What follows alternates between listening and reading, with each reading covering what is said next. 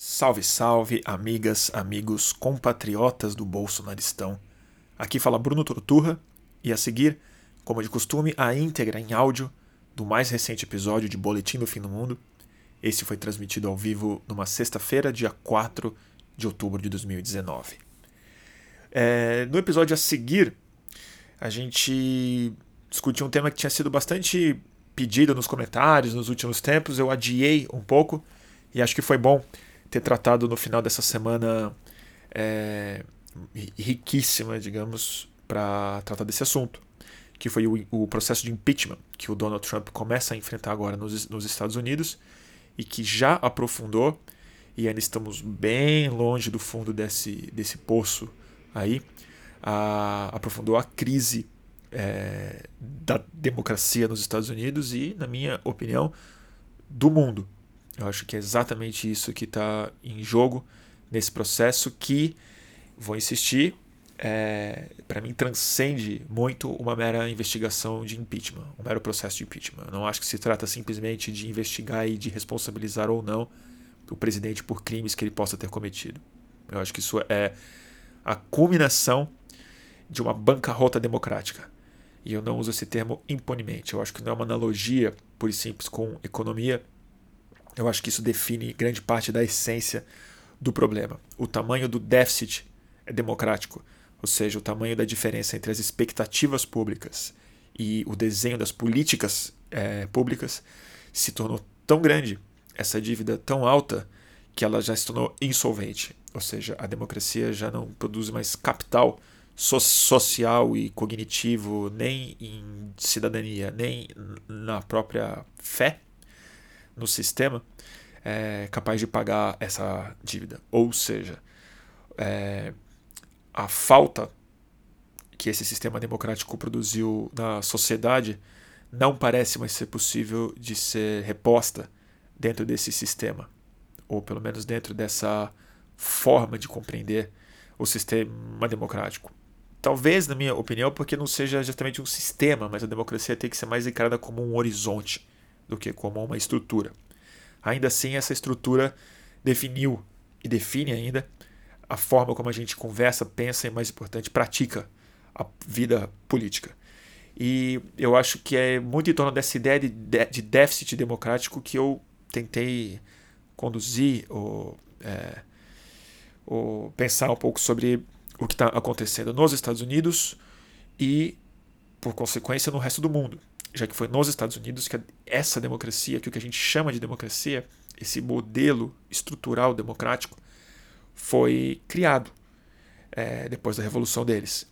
Então é um pouco em torno disso que eu tento discutir, é, tratar, é, falar um pouco dos fatos que estão acontecendo nos Estados Unidos, do ambiente que está se impondo lá através do Donald Trump e da sua base, mas retomando é, algo que eu acho que é o que é a consequência, no fundo, quase orgânica de uma inconsistência intrínseca que existe dentro da democracia dos Estados Unidos desde a sua fundação. E são duas ideias que estão presentes, uma na estrutura e a outra na promessa nos é, textos americanos, que é a diferença entre um país fundado na ideia de que a democracia tem que ser ampliada com direito e com liberdades para todas as pessoas e uma estrutura criada, é, arquitetada para manter os privilégios e a estratificação social é, desses mesmos fundadores idealistas. Então, acho que a gente está vivendo a culminação desse processo, ou seja, a tal bancarrota, a tal falência. E é, enfim, essa é a live. E na próxima hora e meia, um pouco mais do que isso, eu vou, a gente discute sobre isso e sobre muitas outras coisas. É um, é um retorno ao passado dos Estados Unidos, ao, ao é presente dos Estados Unidos. A gente fala sobre alguns filmes, sobre alguns livros no final. E já vou adiantando aqui para quem é muito estudado em ciência política, quem conhece bastante desse assunto, eu sempre tenho que avisar que os meus palpites são bastante diletantes. É, eu realmente não sou muito acadêmico no assunto, mas é, é sempre em torno um pouco dessas ideias é, amadoras, mas que eu, eu tento ver um processo aí que, que eu acho que pelo menos no noticiário ele passa bastante ao largo. Então é isso, gente. É, fique com mais um boletim do fim do mundo. Trump e a bancarrota democrática. Até a próxima. Começando mais uma edição de Boletim do Fim do Mundo. Hoje, sexta-feira, né? Quem diria? Sexta-feira, à noite, não é o melhor dia para a gente fazer um, um, falar sobre o, fim, sobre o fim dos tempos, né?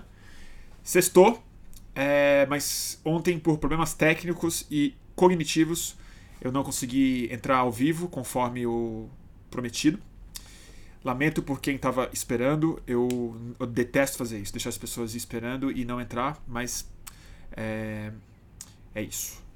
Me desculpa mesmo. Que bom que conseguimos hoje e confesso que foi bom ter mudado a data de ontem para hoje por conta do tema. Que.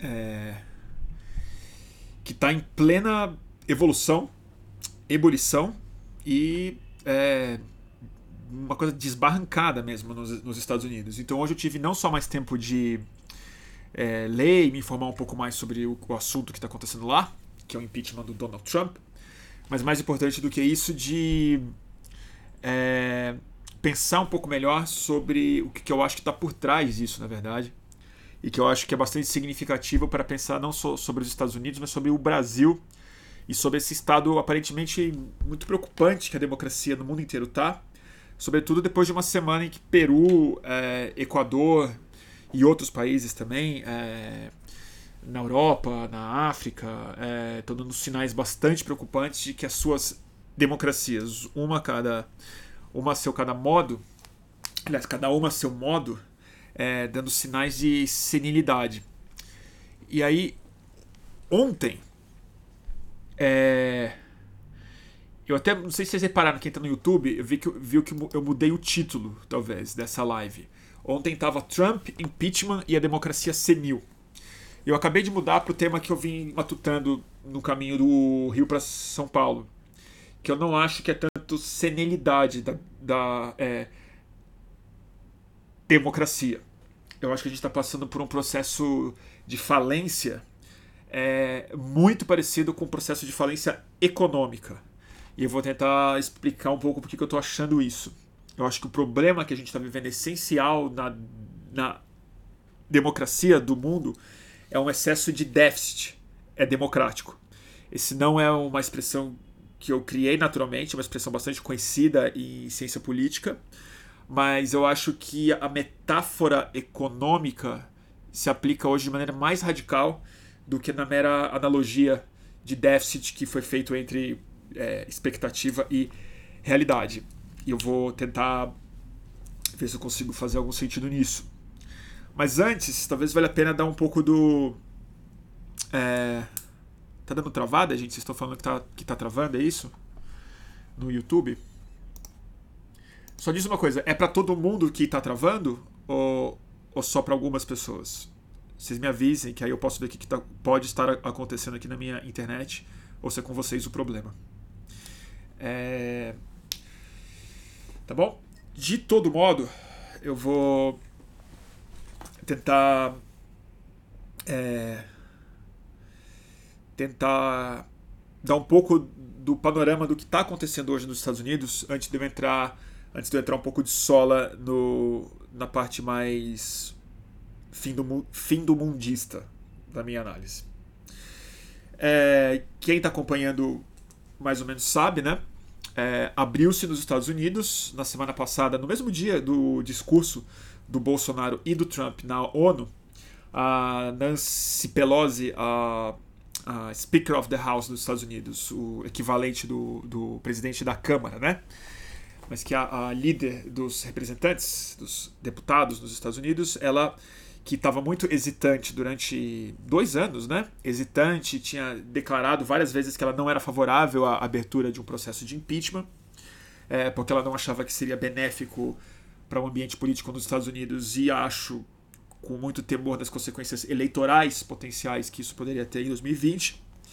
Ela declarou que é, o limite foi totalmente ultrapassado depois de um delator ou uma delatora, a gente não sabe quem é essa pessoa, da Casa Branca, ter por meios oficiais e não através da imprensa, apresentado um, uma denúncia de que o Donald Trump teria é, usado o poder e a extrema vantagem estratégica que ele tem sobre o presidente recém-eleito da Ucrânia para exigir que a Ucrânia investigasse o seu principal adversário potencial em 2020, o ex-vice-presidente dos Estados Unidos, do Obama, Joe Biden.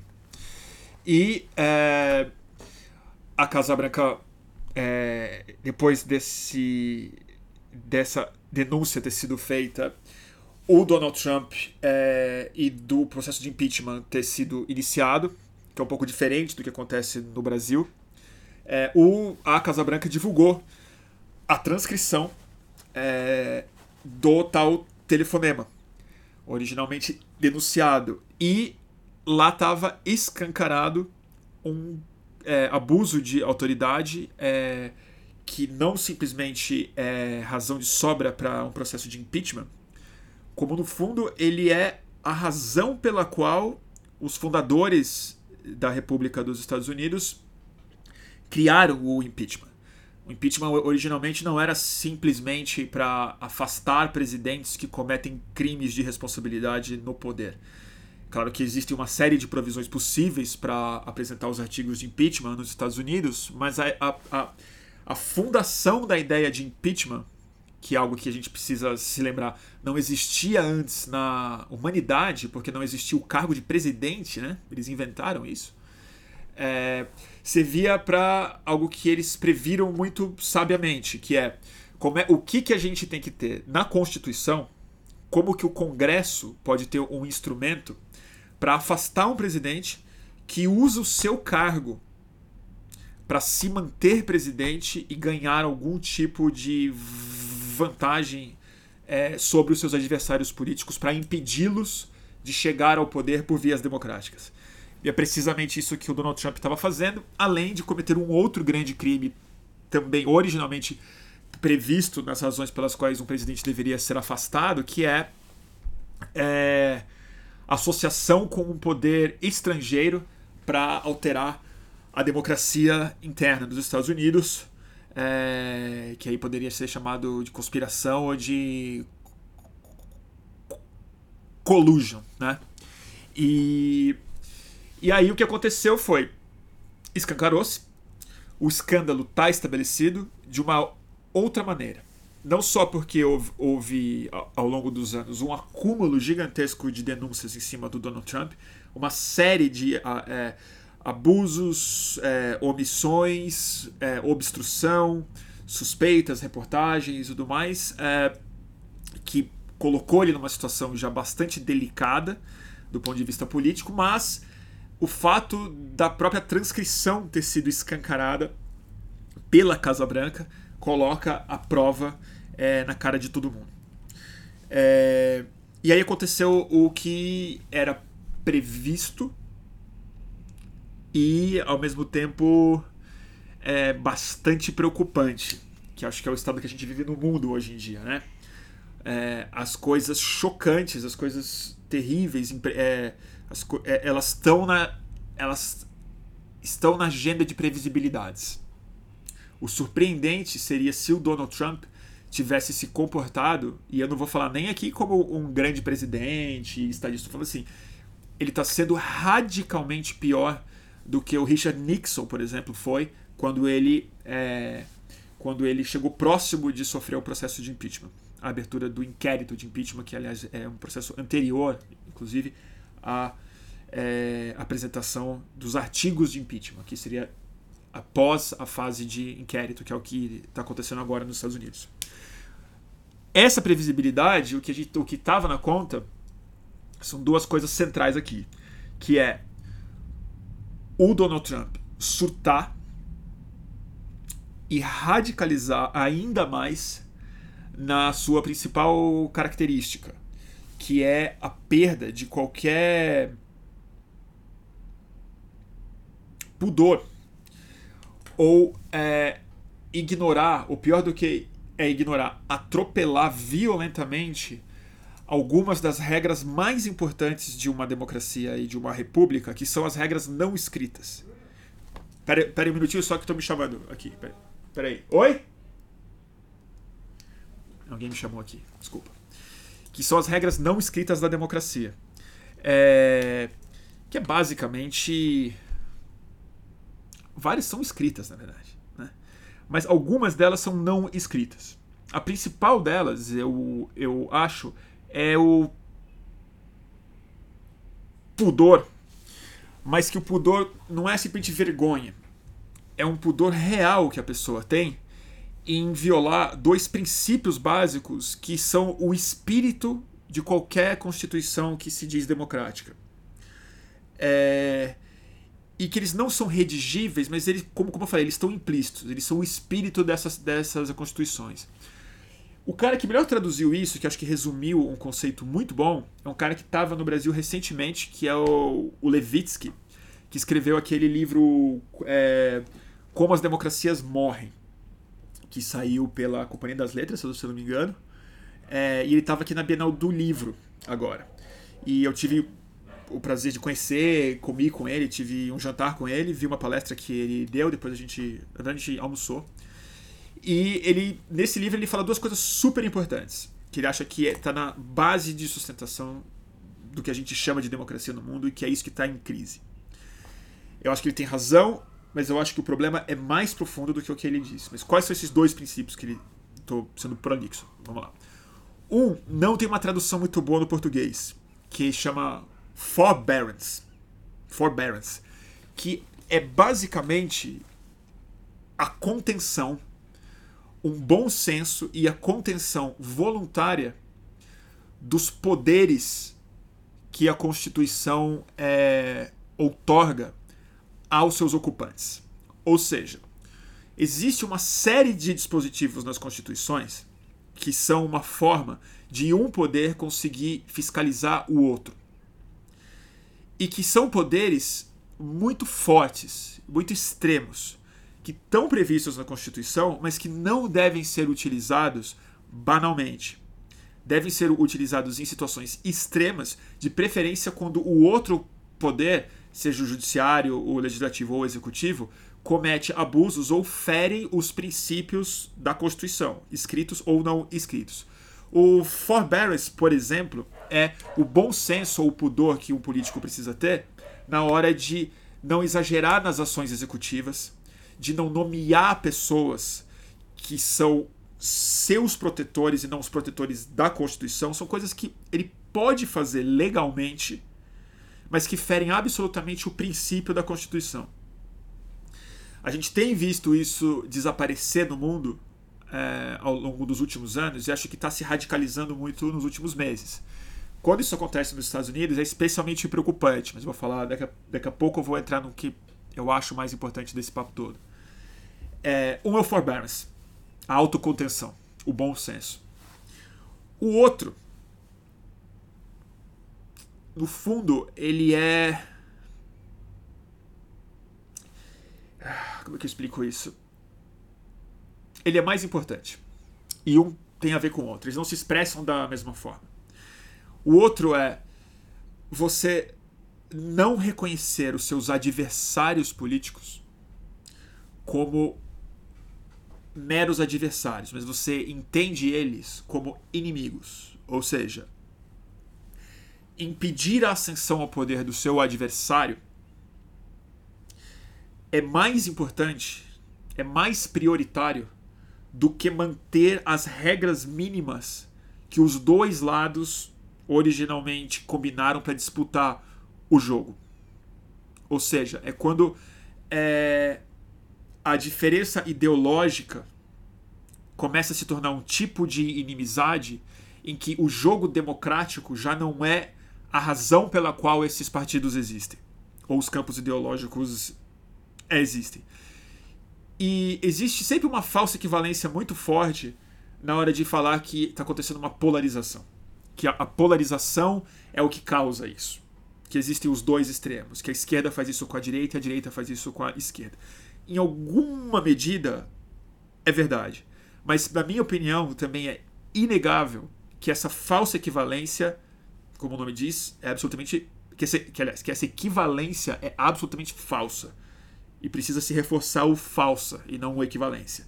Porque tem acontecido, via de regra, através não só dos partidos políticos, mas sobretudo dos. É, das novas formas e das novas estratégias de comunicação civil e social que é, é a extrema direita e o populismo de direita que tem sido a força principal da não aceitação dos seus adversários como atores legítimos no debate.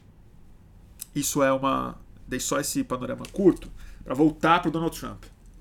O que a gente viu acontecer foram esses dois fenômenos. O Donald Trump perdendo qualquer limite no forbearance dele, que já não existia antes, ou seja, ele veio a público visivelmente afetado, na minha opinião, psiquiatricamente afetado, é, para chamar os responsáveis pela condução do processo que mal começou, nominalmente, Nancy Pelosi, o, o chefe de uma das comissões que está conduzindo esse processo, que é o Adam Schiff, todos eles democratas, naturalmente, e a pessoa, ou whistleblower, ou a whistleblower, que ele está chamando os três, em ocasiões diferentes, em termos diferentes, mas os três de traidores é, do país.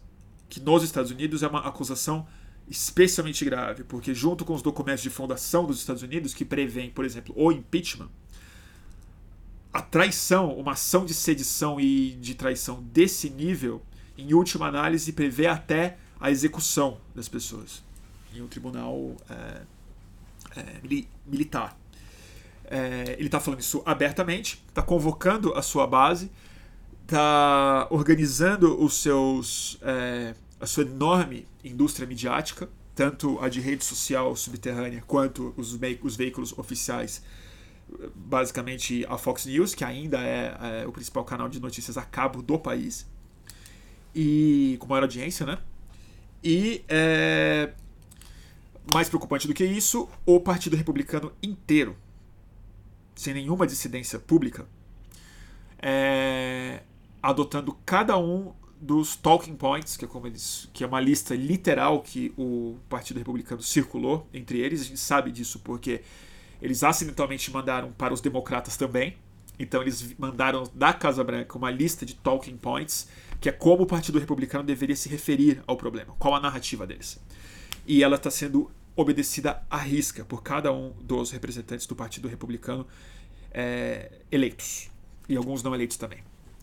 É, outro fenômeno é, tão importante quanto esse é a extrema adesão da, do Departamento de Estado e do Departamento de Justiça dos Estados Unidos. É, o equivalente da Procuradoria da República deles e do Ministério da é, Justiça, Casa Civil e tal, que são órgãos diferentes que eles têm lá, com outras características, mais ainda ligados ao presidente, é, mas que não simplesmente estão é, apoiando o presidente porque eles são cúmplices de alguma forma nessa nessa pressão feita na Ucrânia, é, como eles estão renegando a única função que eles tinham institucional, que é de encaminhar a, a previsão do processo. Então, o que está acontecendo lá, e mal começou, é uma crise constitucional.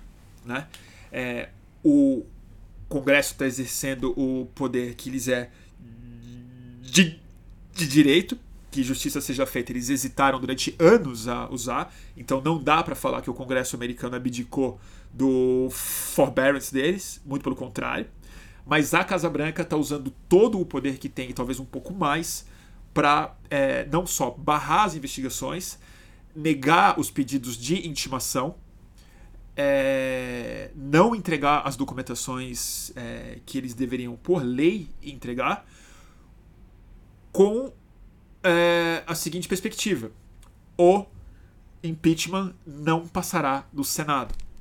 Então eles sabem que esse processo vai sangrar o presidente na Câmara. Provavelmente ele vai ser empichado, o que não significa ser afastado, mas a Câmara vai falar sim, existem artigos de impeachment, a gente concluiu isso, e o Senado é quem afasta por uma supermaioria de dois terços, sendo que os republicanos já têm a maioria simples. Então é estatisticamente quase impossível disso acontecer, dada, dado o alinhamento do Partido Republicano nessa história toda. Vamos lá. É, dito isso, isso está no noticiário. Desculpa quem já sabia e tal, mas eu é, precisei desse prefácio para chegar no meu ponto de verdade. Que tem a ver com o que eu chamei de falência democrática, bancarrota. Qual é o meu ponto? Ponto seguinte. É, já é quase um clichê a gente dizer que a democracia está em crise. E nessa, nesse, nesses boletins do fim do mundo, a gente já falou de vários aspectos disso. Eu chuto várias coisas, dou minha opinião, mudo de opinião, falo besteira, às vezes acerto. E mil razões. Já falamos de rede social, já falamos de narcisismo, já falamos de, de é, crise de 2008, já falamos da, da Cambridge Analytica, da ânima humana. Mas a gente às vezes esquece de umas coisas um pouco mais básicas de ciência política, e eu esqueço porque eu não sou cientista político.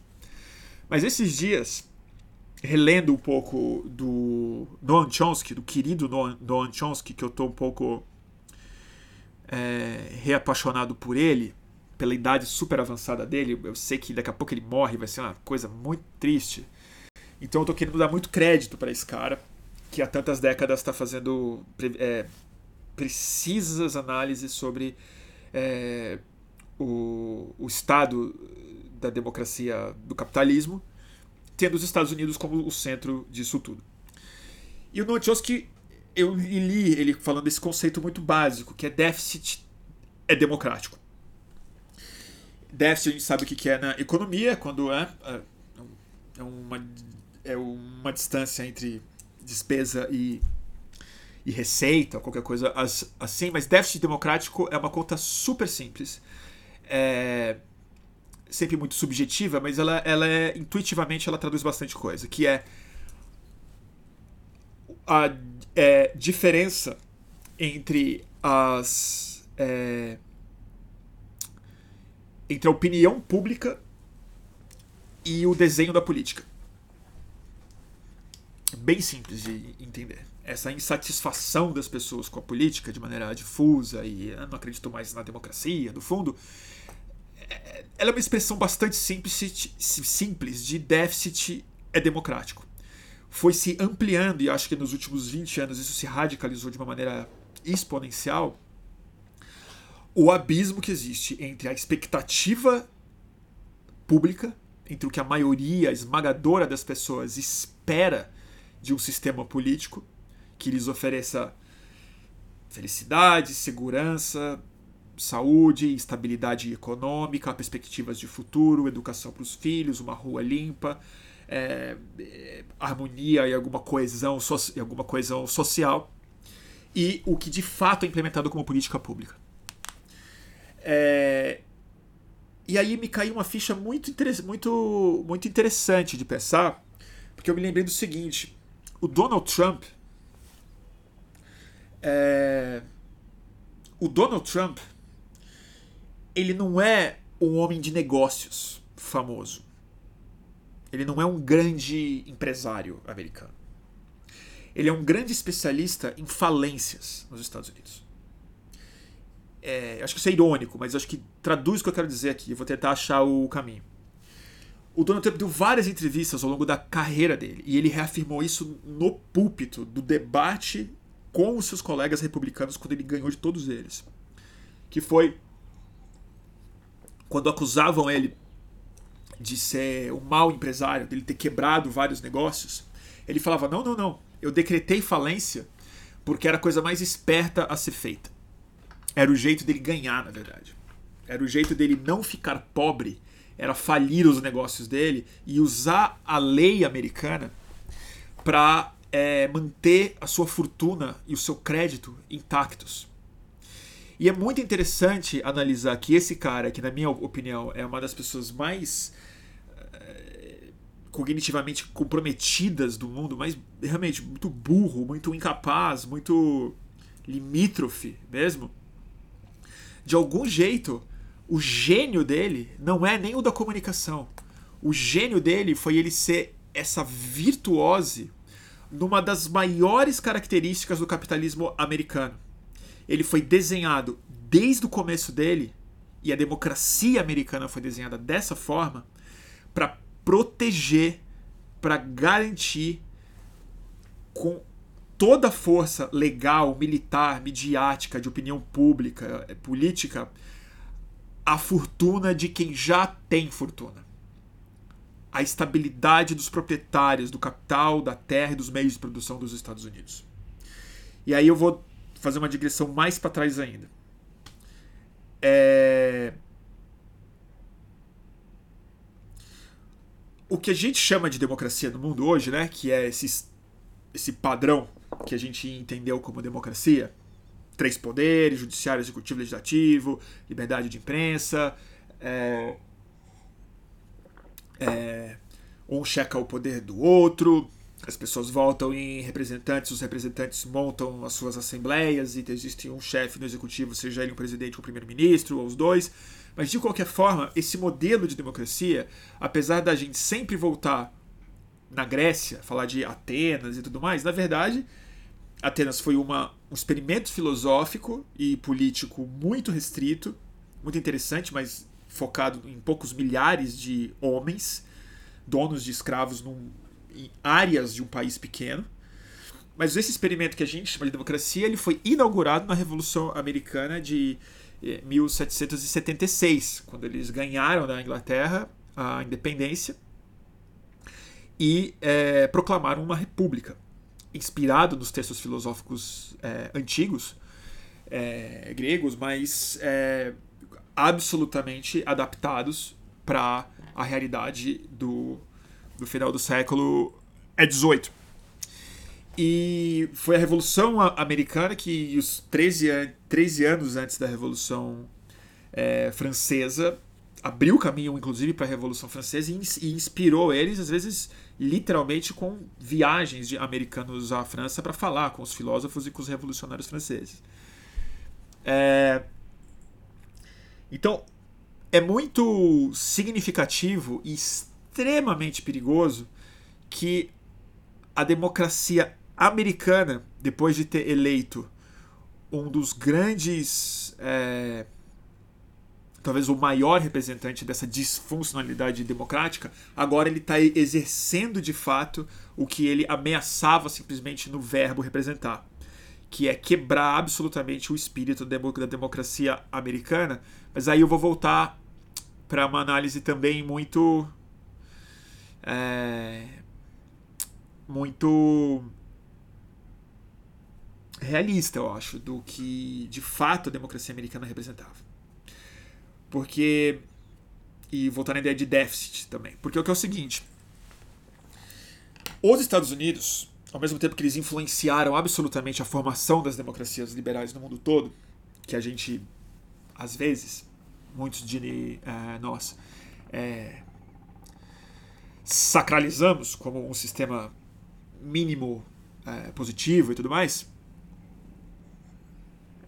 é, eles meio que mitificaram isso como se fosse. Uh, criaram um mito em torno disso. Dos grandes fundadores, dos arquitetos, esses homens geniais, e a Constituição, esse documento sagrado, que parece um, parece um evangelho político, e os Founding Fathers, e os Founding Fathers, e os framers da Constituição e tudo mais. Mas se você for na origem, nos documentos, nas cartas que eles escreviam uns uns para os outros, e nas trocentas biografias que tem de cada um dos founding fathers e primeiros presidentes e os assembleístas da Virgínia e não sei o que, é, você vê exatamente que tipo de debate estava acontecendo lá. E são debates interessantíssimos que dialogam exatamente com os debates que o Aristóteles tentou ter no Política dele, no, no, no livro em que ele descreve mais ou menos a, a, quais são as perspectivas perigosas que a democracia em si oferecia. É, que eu quero dizer com isso? Vamos lá. O. Acho que. O. Quem foi? Qual foi o Founding Father mesmo? Foi o Madison. James Madison. Ele foi um dos principais caras que desenhou o sistema político. Não a Declaração de Independência, que foi muito redigida pelo Thomas Jefferson e pelo acho que pelo Hamilton também, não sei. Mas o Madison, digamos, ele era o arquiteto do sistema, de como o sistema funcionaria. O Congresso, a presidência, qual seria a função de cada um. E o Madison não era um fã especial do conceito de democracia. Da ideia de que a democracia era o sistema que deveria ser é, instalado em profundidade nos Estados Unidos. Ele entendeu que era o menos pior dos sistemas, porque eles não poderiam, primeiro, reproduzir a monarquia, eles não tinham como fazer isso, porque tinham acabado de derrotar um. Havia muita divergência entre mais progressistas, menos progressistas. Havia de fato um sonho libertário entre aqueles homens. Havia muita dissidência entre áreas diferentes que se comprometeram, áreas do país diferentes que se comprometeram na guerra revolucionária. É, e ele concluiu que a democracia era o sistema implementado nos Estados Unidos com uma série de salvaguardas para proteger não simplesmente a ditadura da maioria, que era uma coisa que Aristóteles também tinha preocupação. O Aristóteles também escreveu no Política que a pior coisa que a democracia poderia oferecer para um país era que o povo, uma vez que ele se sentisse injustiçado contra as elites, ou uma vez que o povo insatisfeito, rancoroso, ou preso em demagogos ou ignorante de alguma coisa, poderia se rebelar contra os homens ilustrados, contra os donos das casas, os donos do meio de produção. O Aristóteles fez uma coisa muito simples. Ele concluiu uma coisa muito simples. Ele falou: o jeito de prevenir que a democracia eleja uma tirania da maioria é você garantir igualdade entre as pessoas. Se você focar o seu sistema político e econômico na produção de pouca diferença de oportunidades e de condições na vida de todos os é, cidadãos, os é, cidadãos não têm por que ressentir-se tanto uns contra os é, outros e tendem a preservar mais os princípios filosóficos de um sistema democrático capaz de tolerar a, a diferença dentro dele mesmo. Ou seja, a maioria não tem por que se tornar autoritária se houver pouca diferença entre os homens e as mulheres dentro de um sistema político. É... É... Travou aqui? Alguém falou que travou. Travou mesmo? Vocês me avisam se tá, se tá travado?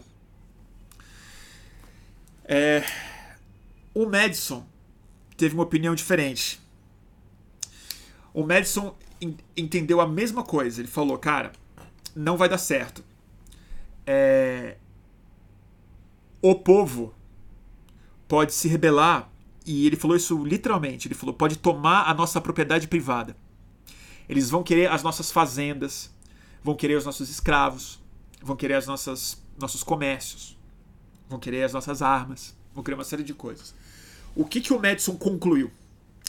Em vez de criar uma sociedade, então, igualitária, ele falou: a gente precisa salvaguardar dentro da democracia instituições capazes de limitar absolutamente o poder que o povo, através de seus representantes, vai ter sobre a construção de política pública.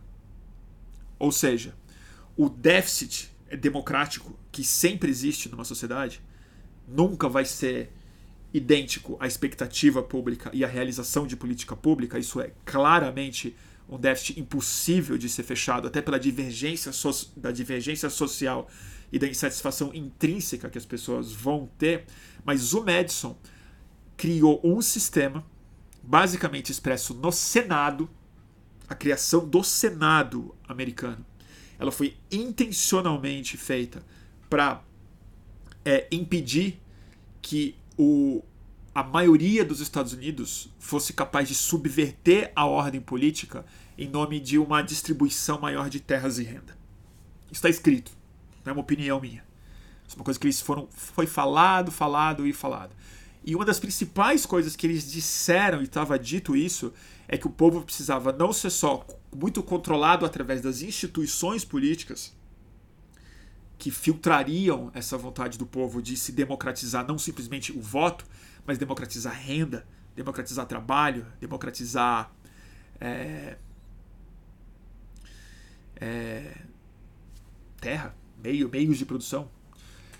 É, ele também concluiu que precisava de um sistema cultural de produção de consenso. Isso também está tudo escrito nos documentos não constitucionais, mas nas cartas e, e, nos diálogos que eles travaram naquelas, naquela época super intensa da criação do que a gente chama de democracia liberal no mundo hoje.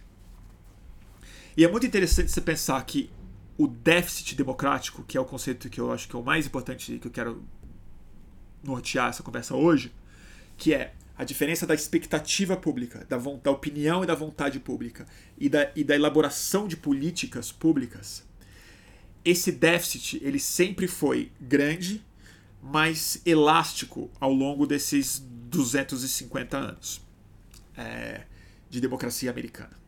Vamos dizer, quase lá, né?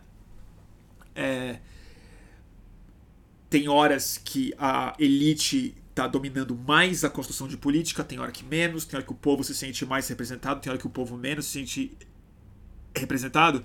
Mas se tem alguma coisa que é, explica melhor e, e, e, sintetiza melhor. Essa descrença no sistema democrático que a gente viu de 2008 para cá, ou seja, desde a grande crise financeira para cá, que não representou a redução desse déficit é democrático, o fato de que o Estado americano, sobretudo, impôs no resto do mundo inteiro a é, normalização dessa crise, preservando o acúmulo radical de capital que já estava no recorde absoluto histórico da humanidade, em detrimento da renda da maioria das pessoas, da perspectiva de emprego da maioria das pessoas, da saúde pública da maioria das pessoas, da poupança da maioria das pessoas e mais do que isso, da esperança da maioria das pessoas de que o sistema pode ser diferente, de que esse déficit há de ser reduzido ao longo do tempo.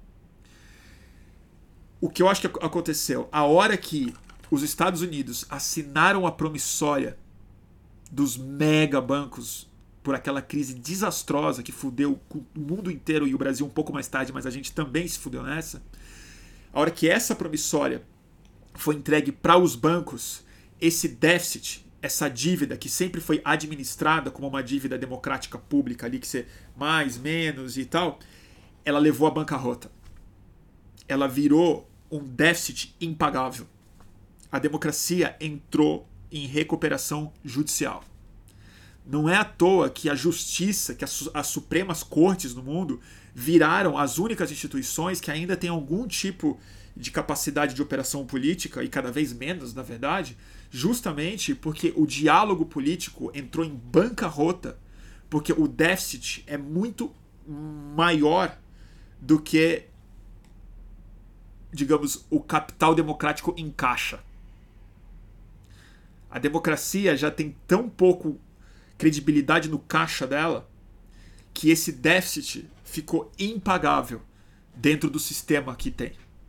E aí, intuitivamente, o sistema, as pessoas, os é, cidadãos, os teóricos políticos, os jovens, as pessoas, as pessoas desesperadas, não entendem isso dessa forma, mas entendem isso é, de mil maneiras possíveis, mas de alguma maneira elas perdem fé no sistema, seja lá o que elas entendem por sistema, que também é uma crise.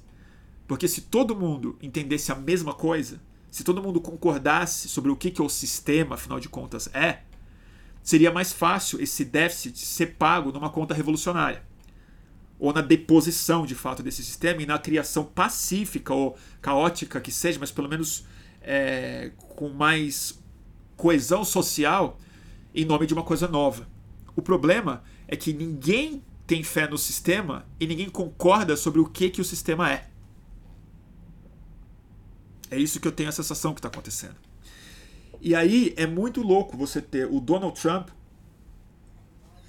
como um cara que, cuja função do capitalismo, cuja função não, cujo, cuja genialidade do capitalismo americano foi ter operado exatamente nessa origem fundamental da democracia americana. Todas as leis, a política pública americana for, foi desenhada pela elite econômica numa arquitetura de Estado, de financiamento de campanha, de produção de consenso midiático para a proteção da propriedade de capital.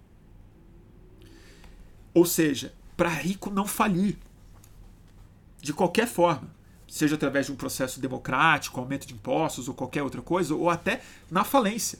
O fato de se você for um bilionário e você quebrar sua empresa, existem os dispositivos americanos onde você não precisa nem pagar a sua dívida e você consegue refinanciar, refazer crédito, vender os seus ativos, negociar com o banco de uma certa forma que você se mantém o bilionário picareta como Donald Trump é. E foi dessa forma que ele chegou no poder. Porque o mesmo sistema intuitivo que ele operou no capitalismo de maneira genial, apesar de não ser um gênio, ele na grande bancarrota política, ele se tornou o administrador perfeito da massa falida. A massa falida, eu digo a massa popular americana falida. Não só financeiramente, como existencialmente, politicamente falida, democraticamente falida. É isso que eu acho muito louco. E aí o que, o que, que acontece? O déficit vai ter que ser pago de alguma forma. E quando você vê o que o Donald Trump está fazendo agora no processo de impeachment dele, ele está colocando todas as fichas na único lugar possível para ele jogar, que foi promessa de campanha. Em vez do déficit ser pago com ampliação democrática, com a responsabilização dos responsáveis pela falência, ou seja, as mega estruturas de poder financeiro, militar e político, indústria de petróleo, banco, bilionário, bolsa de valores, é, complexo militar industrial, é, ele aperta mais o cerco. Dessa vez, não simplesmente na. Não estou falando nem, nem mais de renda, eu estou falando de poder político mesmo. Em vez de ampliar o conceito de democracia, que era o jeito de incluir mais pessoas na conversa e negociar interesses difusos na sociedade e reduzir a desigualdade, não simplesmente financeira, mas a desigualdade de poder político que existe nos Estados Unidos, o Donald Trump faz a única aposta possível.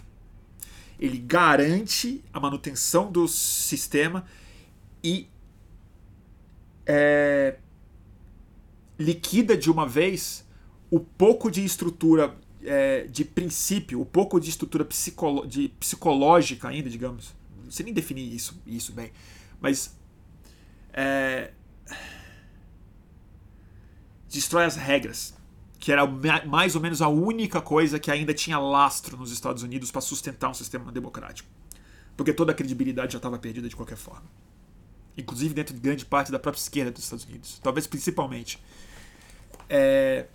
E o que, que ele faz? Ele apela para uma base social e ele incita isso, ele provoca e capitaliza e joga para cima dessa maioria não digo maioria, mas uma base considerável dos Estados Unidos, mais de 40%, na verdade, que ainda é, acha que esse impeachment que ele está sofrendo é, é uma traição dos democratas e, e, e tudo mais.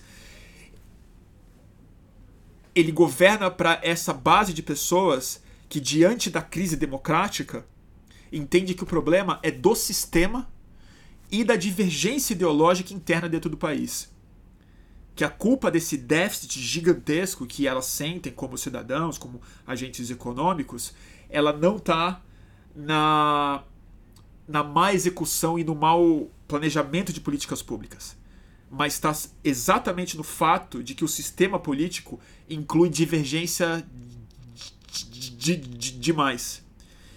Inclui imigrante demais, inclui comunista demais, socialista demais, os democratas demais, artistas demais.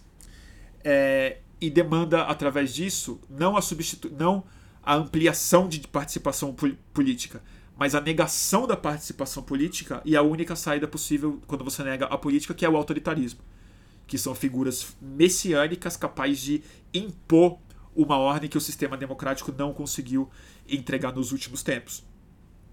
E eu acho que a notícia é, esperançosa nesse meio, nessa esse extremo risco que a gente está vivendo de ver o Donald Trump fazendo isso, a esperança está em que a Elizabeth Warren e o Bernie Sanders são candidatos absolutamente viáveis, absolutamente viáveis. O Bernie agora um pouco menos, porque eu acho que o problema do coração que ele teve recentemente, infelizmente, foi muito triste ver, mas infelizmente eu acho que vai custar um preço eleitoral para ele. Talvez o suficiente para ele não conseguir até o fim das primárias, porque a idade já era uma preocupação e dois estentes no coração. Eu sei que é uma operação simples, mas ela muda o, o cenário. Mas a Elizabeth Warren, o Donald Trump e o Bernie Sanders conseguiram colocar dentro da conversa das primárias americanas, e a disputa com Donald Trump vai ser em torno disso, eles conseguiram oferecer uma visão de ampliação é democrática, atacando problemas reais, sistêmicos e de tradução muito simples. Para cima dos. É, para cima de Wall Street, de bilionários, falando claramente na classe de bilionários, na ampliação de sindicatos e de união é, trabalhista nos Estados Unidos e fazendo algo que eu acho extremamente positivo e que eu acho que é um dos problemas gigantescos que a gente viveu nos últimos 10 anos, que é transcendendo o simbolismo retórico e muito pouco prático do Obama no poder. Porque o tipo de esperança que o Obama ofereceu simbolicamente, discursivamente, de maneira muito articulada, inteligente, sedutora e histórica mesmo, ele de fato não ensaiou, não tentou sequer entender a oportunidade que ele tinha naquele ano de agir como um líder e pegar o Wall Street e, a classe bilionária dos, dos, Estados Unidos e disciplinar eles quando estavam com a guarda baixa, que foi na bancarrota na falência mesmo do sistema financeiro, e ele nomeou para o Banco Central americano e para o Tesouro dois representantes do Goldman Sachs é, e, de, e, e, de fundos de é, tá? É, não indiciou ninguém e na hora que ele ensaiou botar a Elizabeth é, é, Warren na agência de proteção do consumidor os bancos se rebelaram e ele cedeu e tirou ela da agência e não puniu ninguém. Não, ele bancou toda a massa falida de bancos e seguradoras e não meteu um agente público sequer no conselho dessas empresas. O governo americano não virou nem acionista disso. Então, é. É. Ih, tem um trampista aqui, é isso? Que loucura, gente. Trump o quê, amigo? Pera aí, deixa eu tirar esse cara aqui. Não vai, não. Trumpista aqui não. Para de ficar gritando Trump que aqui não. Não tem nada a ver com opinião isso não, meu amigo. Pode participar da conversa, mas ficar gritando não. E aí aconteceu isso. O Obama, ele. Quando você só vende esperança e não política, de fato, quando ele ofereceu hope, e eu tava lá, eu tava morando nos Estados Unidos nas eleições, na eleição do Obama. Eu, no dia da vitória do Obama, eu fui para Chicago. Eu vi o discurso de vitória dele. Eu juro. Me chama de vira-lata, qualquer coisa. Eu caí no choro, gente. Porque eu tava vivendo aqueles anos Bush, paranoico, chateado, achando que aquilo era fascismo, que fudeu, que não sei o quê. O Obama, eu realmente, assim, fiquei muito esperançoso que ele ia ser um cara que ia transformar essas questões. Mas quando eu me lembro agora dos discursos dele, ele era. Ele, ele exaltava a mitologia fundadora dos Estados Unidos. Ele era um vendedor da autoestima menos autocrítica dos Estados Unidos. Nesses anos todos, ele fez aquele discurso dele que no fundo era muito despolitizante e eu não percebia tanto que era não existe os Estados Unidos azul, não existe os Estados Unidos vermelho, só existe os Estados Unidos da América. Somos um povo só. O, os Founding Fathers, o Lincoln, o Madison, o não sei o que, tá, tá, tá. E ele não botava no discurso de esperança e de change dele aonde a change vinha, aonde era. Que que agora esse discurso está claramente colocado. Por alguns motivos, o principal deles, a bancarrota democrática está instalada na psique do mundo inteiro.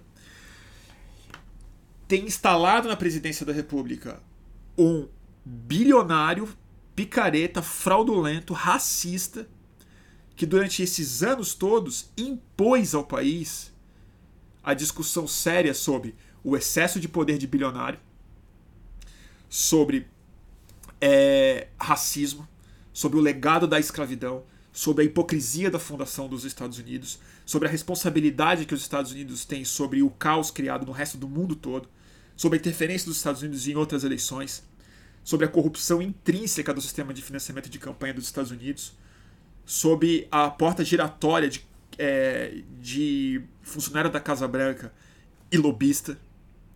Então é tipo. É. É, pelo menos essa clareza está se expressando um pouco mais no debate eleitoral. Qual que é a minha preocupação? Tô falando muito, né? Ai. Qual que é a minha preocupação?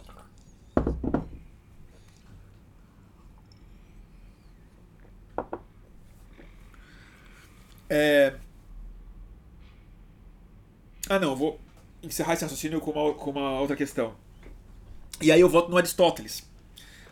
A conversa que está acontecendo nos Estados Unidos, no fundo, entre a nova tendência do Partido Democrata e a radicalização da tendência do Partido Republicano, é, no fundo, é o debate fundamental entre o Madison e o Aristóteles entre esse gap democrático que houve no mundo, esse, essa, essa, essa não democracia que houve no mundo entre a Grécia e os Estados Unidos, o debate mais importante, no fundo, não era interno nos Estados Unidos. Era entre o que o Aristóteles entendia que era a saída para a estabilização é, democrática e a saída que o Madison deu. Eu acho que o Donald Trump ele é a radicalização do Madison. Ele ia falar: esse sistema existe para garantir a estabilidade do acúmulo de capital e da separação das sociedades, é, é, é, seja qual for o tamanho do abismo. A gente vai criar um sistema com formalismo democrático, mas cuja função, cuja estrutura vai ser desenhada e reformada para manter os ricos nos lugares que eles estão e impossibilitar que a maioria das pessoas se organize politicamente para remover essas pessoas da posição de poder. E o Aristóteles falava: para isso não acontecer, o jeito que a democracia tem de se estabilizar e não virar uma tirania da maioria, que também é algo preocupante de fato, como no Brasil a gente está vendo acontecer, é você produzir igualdade. E é muito interessante ver que o Donald Trump representa a visão do Madison, radicalizada, e o Bernie Sanders e a Elizabeth é, Warren, apesar de serem zero radicais, eles estão falando assertivamente que a função da democracia dos Estados Unidos é produzir uma sociedade mais igual e não mais é, estratificada. Eles estão indo no âmago da questão. O jeito de estabilizar a, a, a democracia é reduzir o déficit democrático através da, da redução da desigualdade e do abismo de poder econômico e político que existe nos Estados Unidos. E o que está em jogo aqui no fundo é, é isso. Essa eu acho que é a, a, a grande crise democrática no mundo. É o déficit. É uma bancarrota. É uma falência. É uma conta que não está dando para pagar mais.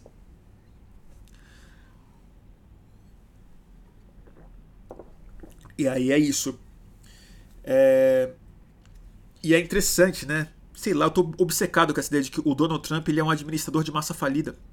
Ele sabe falir. E o que eu acho que ele está fazendo agora é falindo a democracia americana. A, a, tática de negociação dele sempre foi essa que ele está fazendo com o presidente da Ucrânia. Ele não está fazendo isso porque ele está sendo um presidente corrupto. Ele não é o Nixon, entendeu? Ele, ele só sabe esse é o mundo dele ele não sabe pensar de outra forma.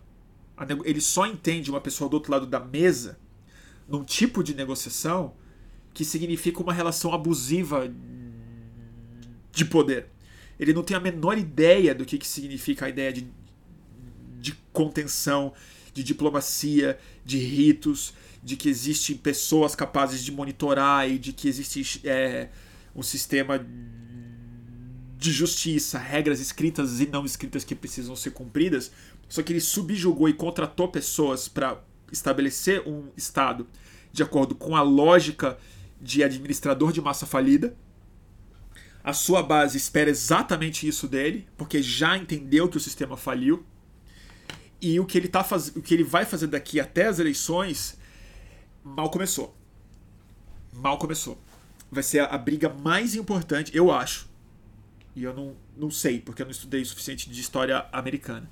Mas na história do século XX para cá, que eu, que eu conheço um pouco mais de história americana, eu tenho convicção de que o processo que começou há duas semanas e vai desembocar em 2020 é um dos capítulos, talvez o capítulo mais importante da democracia dos Estados Unidos desde a sua fundação.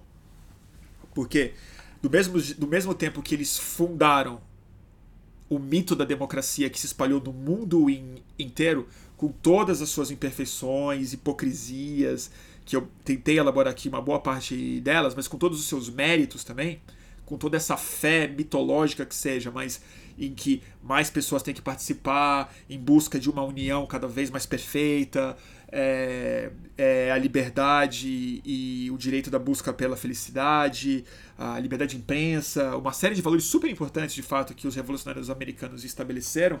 O que está em jogo nos próximos tempos também é a próxima mitologia.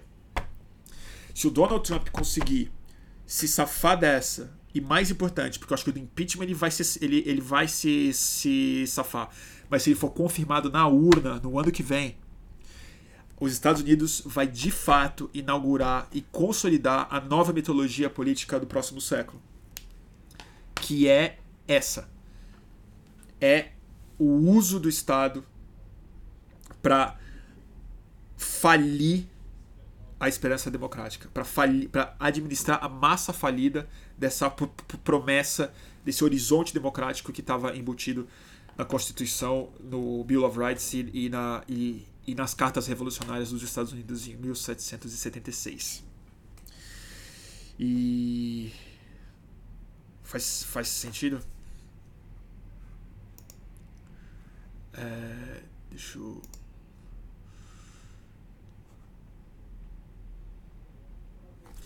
É, eu tenho que encerrar aqui no Instagram por um segundo, porque tá dando uma hora. E aí eu preciso é, acabar aqui, mas eu, eu volto no Instagram em um segundo. Quem tiver aí, por favor, já volta. Encerrar. Salvei. Compartilhando stories. Foi. Voltando. Voltando ao vivo, turma. É isso aí. Falei. Falei bastante, né? Falei uma hora sem, sem parar, que saco. Eu, eu tinha mais para falar, porque eu tô. Eu fiquei, matutando, fiquei o dia inteiro perturbado com essa ideia. E. Tem mais coisas, mas depois eu posso fazer outra live disso depois, porque senão. Eu, eu vou ler um pouco de comentário. E. Tem tanta coisa para falar sobre isso daí, gente eu tô bem preocupado com os Estados Unidos. Eu acho que tipo, o que está acontecendo lá é. A gente tá a reboque desse processo também. Porque se, o, se, o, se o Donald Trump for reeleito, o Brasil se fudeu. O Bolsonaro vai surfar. E é louco, né? Se pensar no Steve Bannon. Mas eu queria, eu queria reforçar para quem tá vendo. A ideia de déficit é democrático. Ela tem um paralelo econômico muito interessante, cara. A bancarrota na hora que as pessoas perdem a esperança, perdem a fé no valor mesmo, é quando essa dívida não é mais. Não dá para pagar essa dívida dentro do mesmo sistema. O que eu quero dizer é que a democracia é moderada. A democracia ela foi construída com freios para impedir uma mudança real no sistema. E toda vez que isso acontece, geral, quando as pessoas conseguem produzir isso, em geral, o sistema econômico dá um, um, dá um golpe quando ele, quando ele democratiza demais a economia e os meios de produção, ou ele se fecha autoritariamente com apoio econômico quando é em nome da manutenção do status quo. Então, as nossas, por isso que as ditaduras tendem a ser de direita, na verdade, no mundo. Não é porque a esquerda não seja autoritária. É porque acho que a reação econômica ao autoritarismo de esquerda é muito mais poderosa do que ao de direita. E aí tem uma. Tem uma.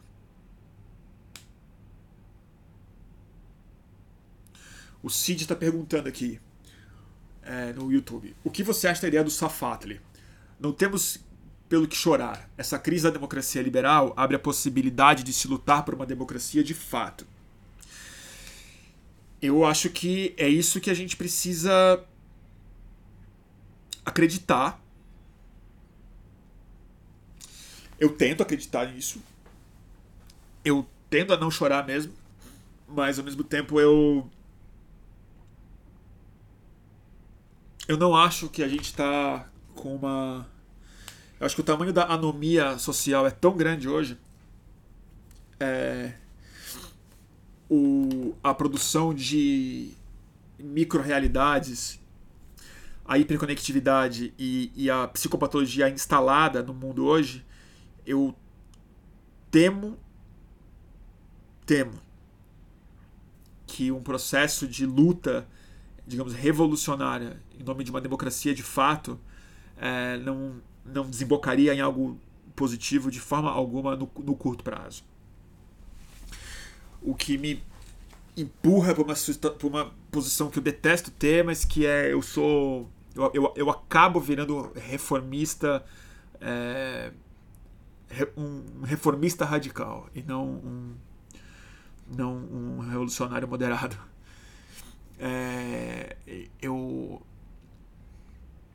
eu tenho a sensação de que o jeito de você produzir uma democracia diferente, um sistema democrático diferente, eu sinto que você precisa antes reduzir um pouco o déficit para as pessoas voltarem a ter fé na democracia.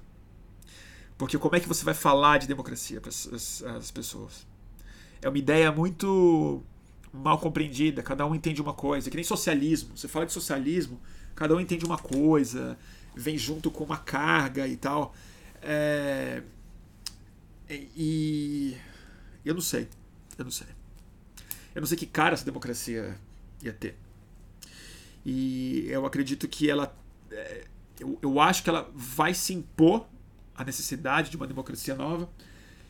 Eu sinto que não tanto pela falência dessa democracia, mas pela, pelo imperativo ecológico quando ele se colocar no mundo.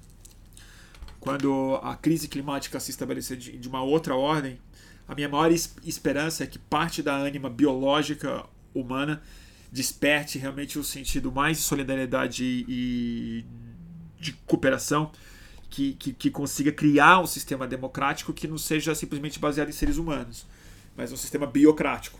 Um sistema que inclua não só pessoas e direitos econômicos e igualdade, mas a interdependência com os sistemas naturais. Até lá, eu acho que todo o sistema democrático criado hoje, com o ser humano no centro e não a, a vida no centro, eu acho que ele, ele tende ao, ao fracasso no curtíssimo prazo. Até porque eu acho que a força principal que está conduzindo a cultura hoje ela é o narcisismo manifesto de muitas formas. Eu acho que se o narcisismo é a força imanente de hoje em dia, expresso nos perfis, na busca por sucesso individual, no autocentra, no, coisa autocentrada, na cultura da selfie, da autoindulgência, é, cuja depressão também é uns, às vezes é uma expressão muito clara disso, né, de, uma, de um mundo auto, autocentrado demais. Se o narcisismo é a força imanente, eu não acho que, que, que o povo vai conseguir produzir uma síntese muito democrática disso. Então eu, eu, eu tendo a, a torcer pelo que o Safatri coloca, mas a não concordar muito com ele.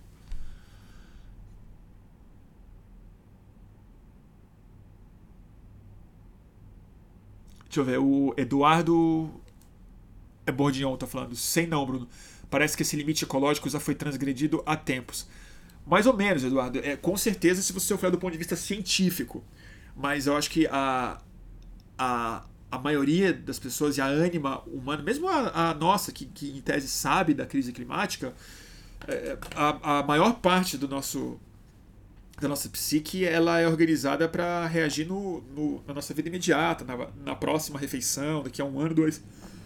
Eu acho que essa ficha coletiva tá caindo rápido, mas ela só vai cair de fato quando as safras começarem a dar problema, quando as inundações começarem a acontecer com muita frequência, quando as epidemias de mosquitos é, começarem a, a pegar milhões e milhões de pessoas e, e quando as fronteiras se fecharem por conta dos refugiados climáticos e tal, aí, aí a ficha vai cair, né? É, é, é muito parecido com a ascensão do fascismo, vamos dizer. Um mau exemplo, mas eu vou dar aula de qualquer forma. É, Para quem tinha olho, era visível que desde os anos 20 aquela turma era muito perigosa, ia dar merda, ia dar em guerra, em genocídio, em problema, mas só caiu a ficha do mundo anos depois que o Hitler invadiu a Polônia. Né? Os Estados Unidos só entrou na guerra em 42, né? Vamos falar sério. Né?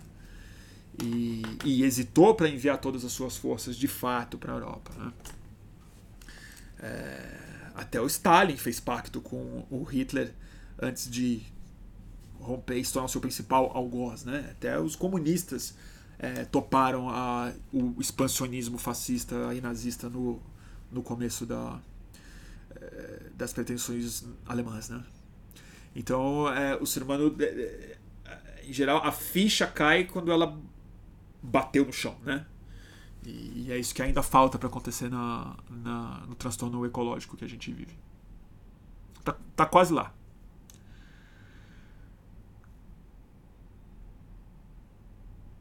O Lucas Beraldo está falando aqui. Eu vejo um paralelo gigantesco entre a atualidade e o período entre guerras. Pois é, eu também. Eu tava aqui. A minha versão mais paranoica é que eu acho que existe um risco real de, nos próximos, sei lá, 5 a 20 anos, eleições serem uma coisa do passado. Eu acho que talvez os Estados Unidos possa é, é, produzir o tipo de tensionamento nas eleições do ano que vem com violência física, com aparelhamento de é, instâncias do Estado, com guerra midiática muito profunda, em que as eleições vão se tornar um processo mais traumático do que o, o viável. É, e acho que o, o Brasil não está longe disso. As nossas últimas eleições, eu acho que são eleições que, que me fez, por exemplo, que sou um cara que sempre fui radicalmente contra, me fez é, tender ao parlamentarismo no Brasil. Pra você ter uma ideia, eu não sou parlamentarista no Brasil, eu sou contra o parlamentarismo no Brasil, sempre fui. A eleição do ano passado, eu olhei e eu falei, tá, a gente precisa de salvaguardas para é, prevenir esse tipo de coisa. De uma ênfase gigantesca no executivo, a produção de figuras mitológicas, o esvaziamento do, do debate político real em nome de uma, de um, uma competição de machos alfa e tal. Mas Aí eu quero fazer uma autocrítica e algo que eu fiquei. Esse conceito de déficit democrático me ajudou muito a, a, é, a neutralizar uma tendência interna que eu tenho. O Levitsky mesmo, esse cara que eu comentei no começo, que falou, que escreveu Como as Democracias Morrem, é, que falou de forbearance, que eu falei no começo, falou da, da não tolerância do seu, do seu adversário e tudo mais. É, ele, ele sempre fala uma declaração nada popular, mas ele fala isso nas palestras dele. E quando eu almocei com ele, a gente falou muito sobre isso. Que ele fala, a democ ele fala assim, eu não gosto de falar, mas eu, ele acredita nisso. Ele fala, a democracia é um jogo de elite e ele acha meio desejável. Ele fala que a política democrática do jeito que a gente tem é bom que ela seja preservada na mão de profissionais na mão, não digo de, é, de gestores, mas a inserção do populismo, da, da tentativa da massa negar a política através da política, não é democracia. Ele, ele, ele é um cara que teme as massas. E eu, às vezes, tenho isso também. eu já admiti aqui mil vezes, eu sou meio. Eu sou muito misantropo, não gosto de ser, mas eu posso ser. Eu não tenho muita fé no ser humano, não acho o ser humano uma espécie de boa categoria, nunca achei. Acho que enquanto as pessoas não estiverem psicologicamente bem, é, é melhor não opinar. Mas é, eu também tendo que conter isso, para não virar um, um, um oligarca sem ser um, para não virar um elitista sem ser né, sem ter poder, para não otorgar isso para os outros. Mas aí a ideia de déficit democrático explica tudo. O Aristóteles explicou isso. O jeito não é não é reduzir a influência da maioria das pessoas na política, que é o medo que eu tenho quando vejo o Bolsonaro ser eleito. É entender que o problema é a desigualdade. Que enquanto você criar uma sociedade sem mínimo de harmonia, de, de direitos e que a democracia não conseguir, se a democracia não entregar um piso de oportunidades e justiça, evidentemente que a massa tende a votar com ressentimento nas urnas. E quem produziu a desigualdade foram as elites, não a massa. Não foi o voto ressentido da massa que é, produziu a desigualdade. Foi ouro ou é ditaduras ou uma fé na democracia das elites que foi muito muito traída pelas próprias elites. Então eu tenho que voltar, reduzir a minha misantropia e falar foco no que interessa, bota o centro do debate de novo na redução de desigualdade, garantia de direito, responsabilização de elite, na denúncia, na fé, não digo no sistema, mas na fé no horizonte democrático. E acho que é isso que tem que ser recuperado. Se a gente perdeu a fé na democracia estabelecida, o horizonte democrático precisa ser mais defendido do que nunca. Então é é uma, é uma luta interna, né? Também.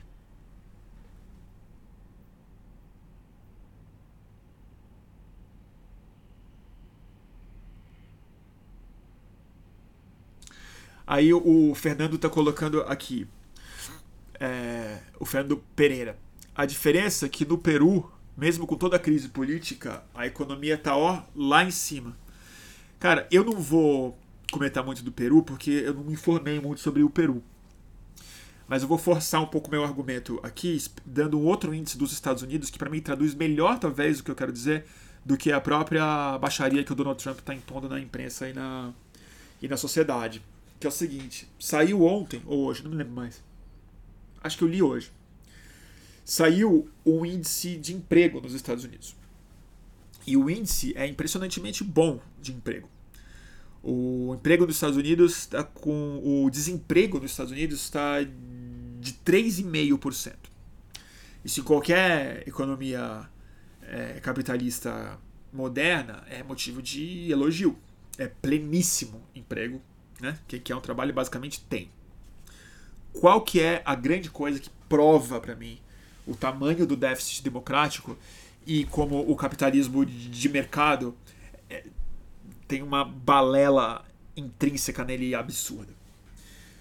No, em um nível de emprego de é, desemprego de 3,5%, o ganho salarial das pessoas, a subida salarial nesse mesmo período é de 2,9%. Ou seja, o salário americano está absolutamente estagnado, mesmo com uma economia de pleníssimo emprego. Ou seja, a lei máxima da oferta e da procura, a lei de mercado número um do capitalismo, que rege todo o liberalismo, que é se tem mais gente procurando o preço sobe, se tem menos gente procurando, o preço cai, esse, esse tipo de, de coisa. Os salários, necessariamente, pela regra de ouro do liberalismo do capitalismo, deveriam estar subindo numa taxa considerável, sendo que é 3,5% de desemprego numa economia dinâmica contra dos Estados Unidos, rica, além do que, que não é só subemprego. O que que acontece? O que que aconteceu? Os, o desenho da política pública nos Estados Unidos, a precarização absoluta dos direitos trabalhistas, do, do direito de sindicalização, a forma como as corporações conseguiram comprar eleições, deputados e formar opinião pública para que eles consigam, mesmo dentro de uma economia altamente competitiva, precisando contratar pessoas, o salário ser mantido baixo. A lei de mercado não funciona porque eles estão regulando, inclusive, isso. Eles estão pegando toda essa produção de crescimento e de, e, e de riqueza e colocando na, na mão de quem paga o salário. Porque nesse mesmo período, não é que só que o salário subiu 2,9% nos Estados Unidos. Houve uma redução drástica de direito de plano de saúde, uma, um aumento drástico em endividamento por falência por conta de despesa médica endividamento impagável de é, dívida estudantil, explosão da, do acúmulo de capital e da produção de novos bilionários nos Estados Unidos nesse mesmo período. Isso, para mim, talvez seja uma demonstração mais clara da falência democrática e da falência liberal, na verdade, do que próprio, os próprios arrobos do Donald Trump. Ou seja, uma economia desse tipo, e não é só 2,9% em um ano, não, gente.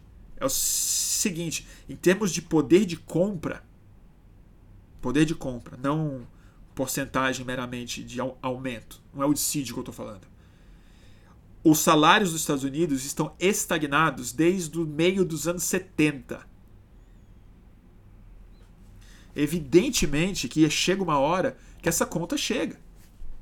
Esse déficit vira uma bancarrota. E a bancarrota é na democracia, não na economia, porque a economia está preservada pela estrutura pseudo-democrática. É meio isso.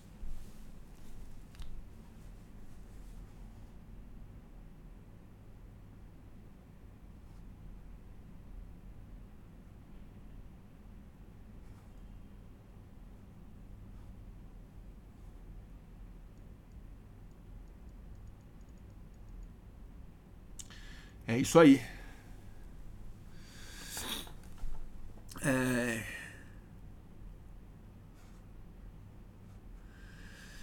É isso. Ah, tem o cara aqui que tá defendendo o Donald Trump no YouTube. O Tyrant. Fim do Mundo Podcast. Fim do Mundo Podcast? O Tyrant. Que é tirano, né? Em inglês. Tá falando que lá vem mais um comunista falar merda. Desemprego quase zero, o cara quer pôr o, quer pôr o defeito. Evidentemente que eu tô pondo um defeito. O defeito, as pessoas, amigo, não precisam de emprego, né? Elas precisam de renda digna. É bem, é bastante diferente. E o que eu tô falando é que a qualidade do emprego nos Estados Unidos diminuiu muito. Porque quando você fala desse índice de 3,5% de é, desemprego, a gente não está falando também que explodiu é, o nível histórico nos Estados Unidos o número de pessoas que vive com menos de 2 dólares por dia nos Estados Unidos. É o mesmo, se você olhar, é o mesmo relatório que identificou esse índice de desemprego baixíssimo lá. E o que aconteceu é que os Estados Unidos hoje tem um nível de miseráveis numericamente equivalente ao do Brasil. Miserável. Gente que não tem onde morar, não tem o que comer e tudo mais. Mas isso não estou falando nem da pobreza, que talvez você não se importe muito. Mas assim, eu estou falando da vida da classe média. Porque grande parte desses empregos que estão compondo esse índice inacreditável de 3,5% de desemprego, que de fato é muito baixo, ele não é exatamente um mérito social, nem um mérito político. Ele também é fruto da precarização e do fato de que as pessoas têm qualquer emprego e não um bom emprego. Às vezes elas trabalham 4 horas por dia ganhando 10 dólares por hora, que é muito pouco lá ou elas não têm direito algum, ou o trabalho é insalubre, o trabalho é indigno, ela não pode se sindicalizar, ela não pode fazer greve, ela não tem férias remuneradas, porque nos Estados Unidos não tem férias remuneradas. Assim como licença é, de mãe não é paga nos Estados Unidos. Tem isso também. Lá não tem sistema público de saúde. Então, se essa pessoa que ganha 2 dólares por dia quebrar a perna, ela faz uma dívida. Coisas assim, né? Então, é, é, é é, é muito, muito limitado da sua parte é, achar que emprego é ele é sinônimo de alguma coisa positiva. Emprego é simplesmente algo que a pessoa tem ou não tem. O mais importante é o que, que esse emprego proporciona a essa pessoa. Ela proporciona uma vida digna, uma renda capaz de criar uma família, pagar um aluguel, ter um final de semana, ler alguma coisa, tomar um remédio. Se esse emprego não produz isso, você não é bem um empregado. Você é mais uma pessoa subjugada por um sistema que está enriquecendo muito pouca gente. É meio isso.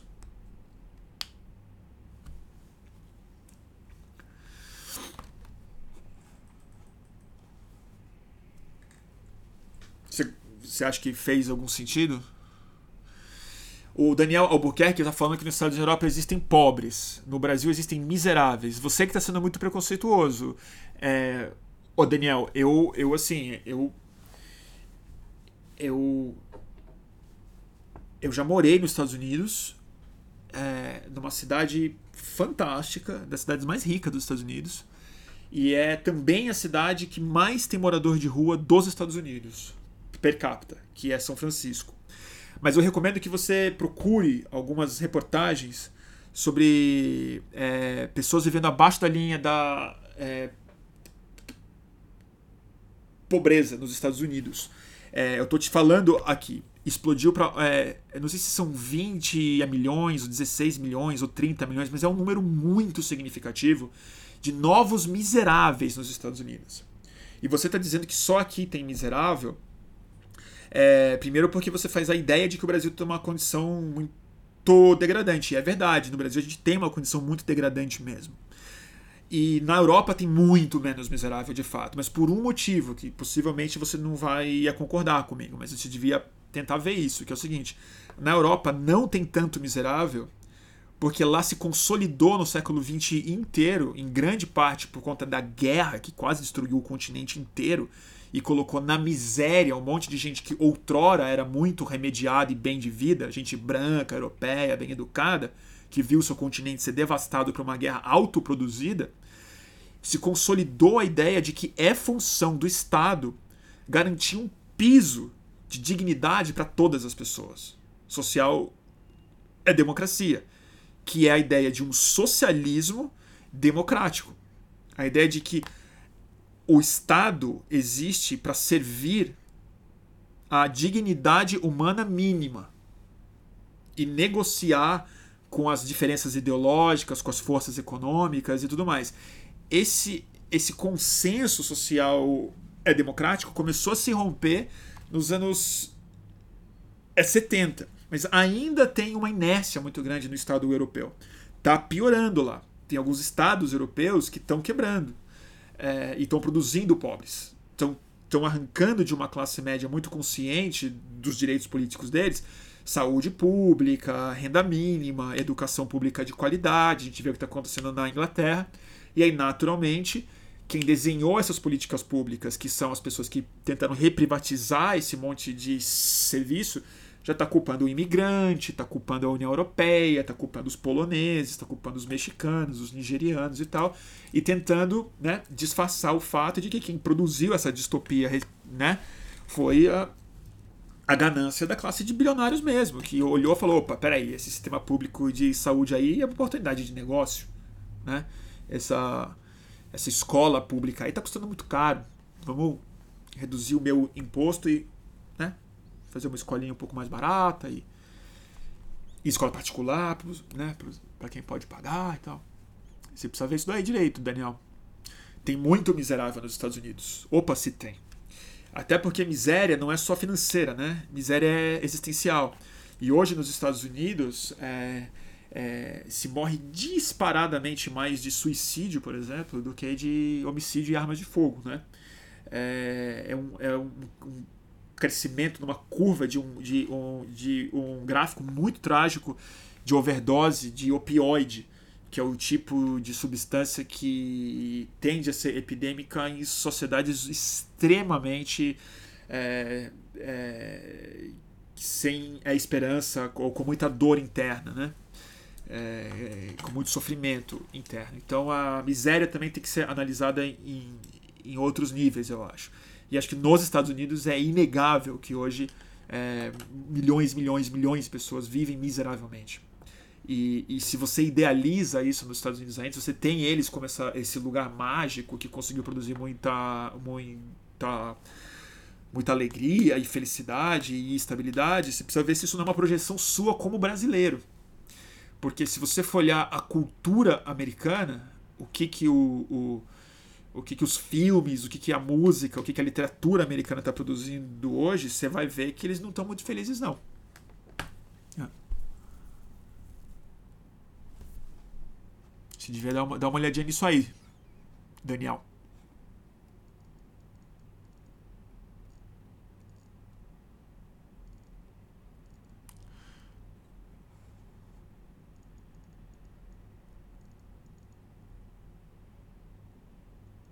É isso aí, né? Tá bom, turma?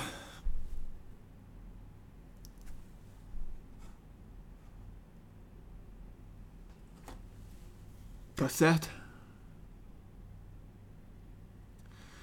A, Caliquel tá falando aqui. Minha irmã morou em São Francisco e tem muita gente. É normal, entre aspas, ela colocou. Que é, mora com a família no carro dentro do carro. Pura verdade. Pura verdade. O Thomas Callas está querendo falar alguma coisa aqui. O que mais?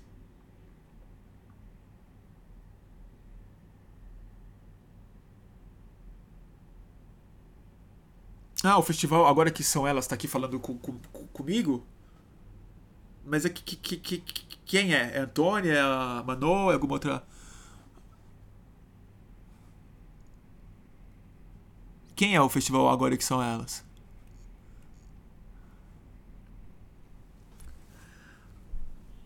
Ah, o Thomas, o Thomas falou, o rapaz que te encontrou na manifestação. Eu tô devendo você uma resposta, Thomas. Você pode pedir um, um favor para você? Me escreve novamente.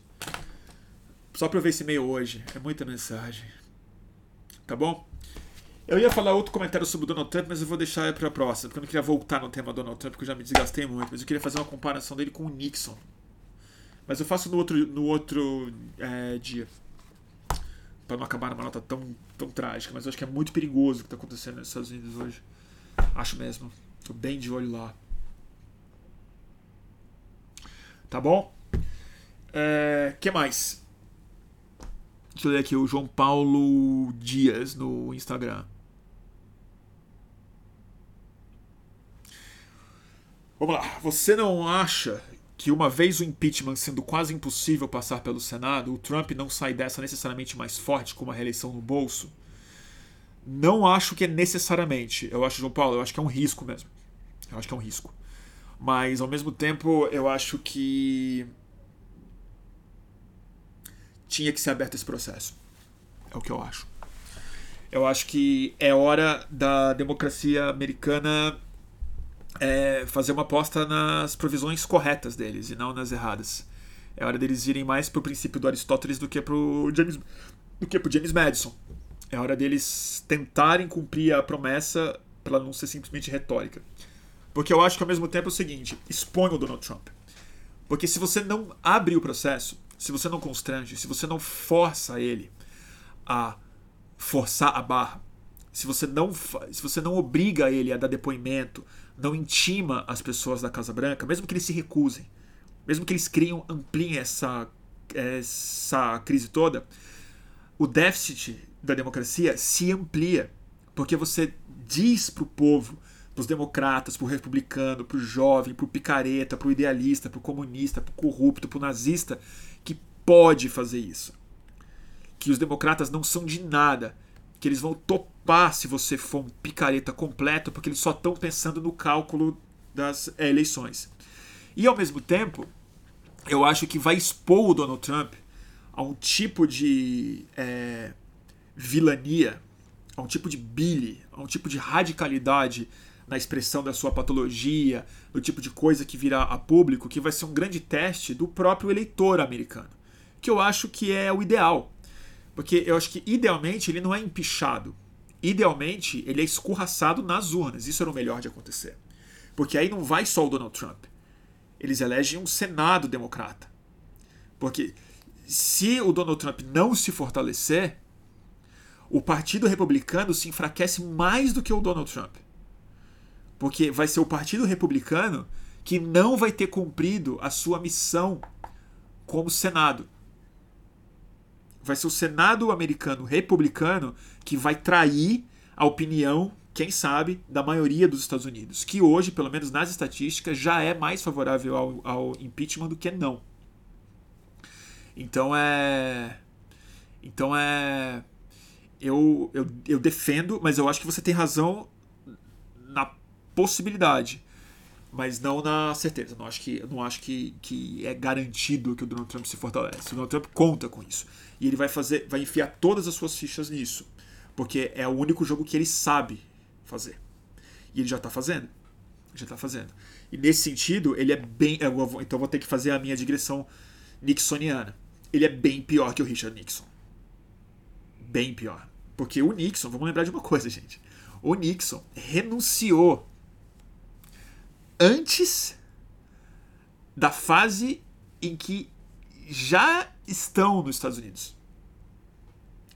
Antes deles abrirem o inquérito de impeachment, o Nixon renunciou. Entendeu? Aconteceu isso. É, e por quê? Porque por mais picareta que o Nixon fosse, o Nixon ele não era um outsider. O Nixon ele era um político. Ele era fruto do sistema imperfeito escroto dos Estados Unidos. Mas ele não era um sintoma da falência. Ele era um dos jogadores, ele era um dos adversários.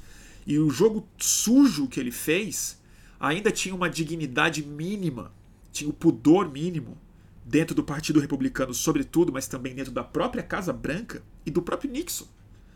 Que, por exemplo, o procurador dele, a advocacia lá dele, o, o como é que chama? O Attorney General deles, do Richard Nixon, se recusou a obstruir a investigação.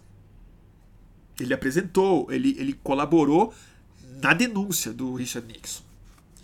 É, senadores republicanos e deputados republicanos se levantaram contra o Nixon e apoiaram iniciativas democratas de intimação, de quebra de sigilo.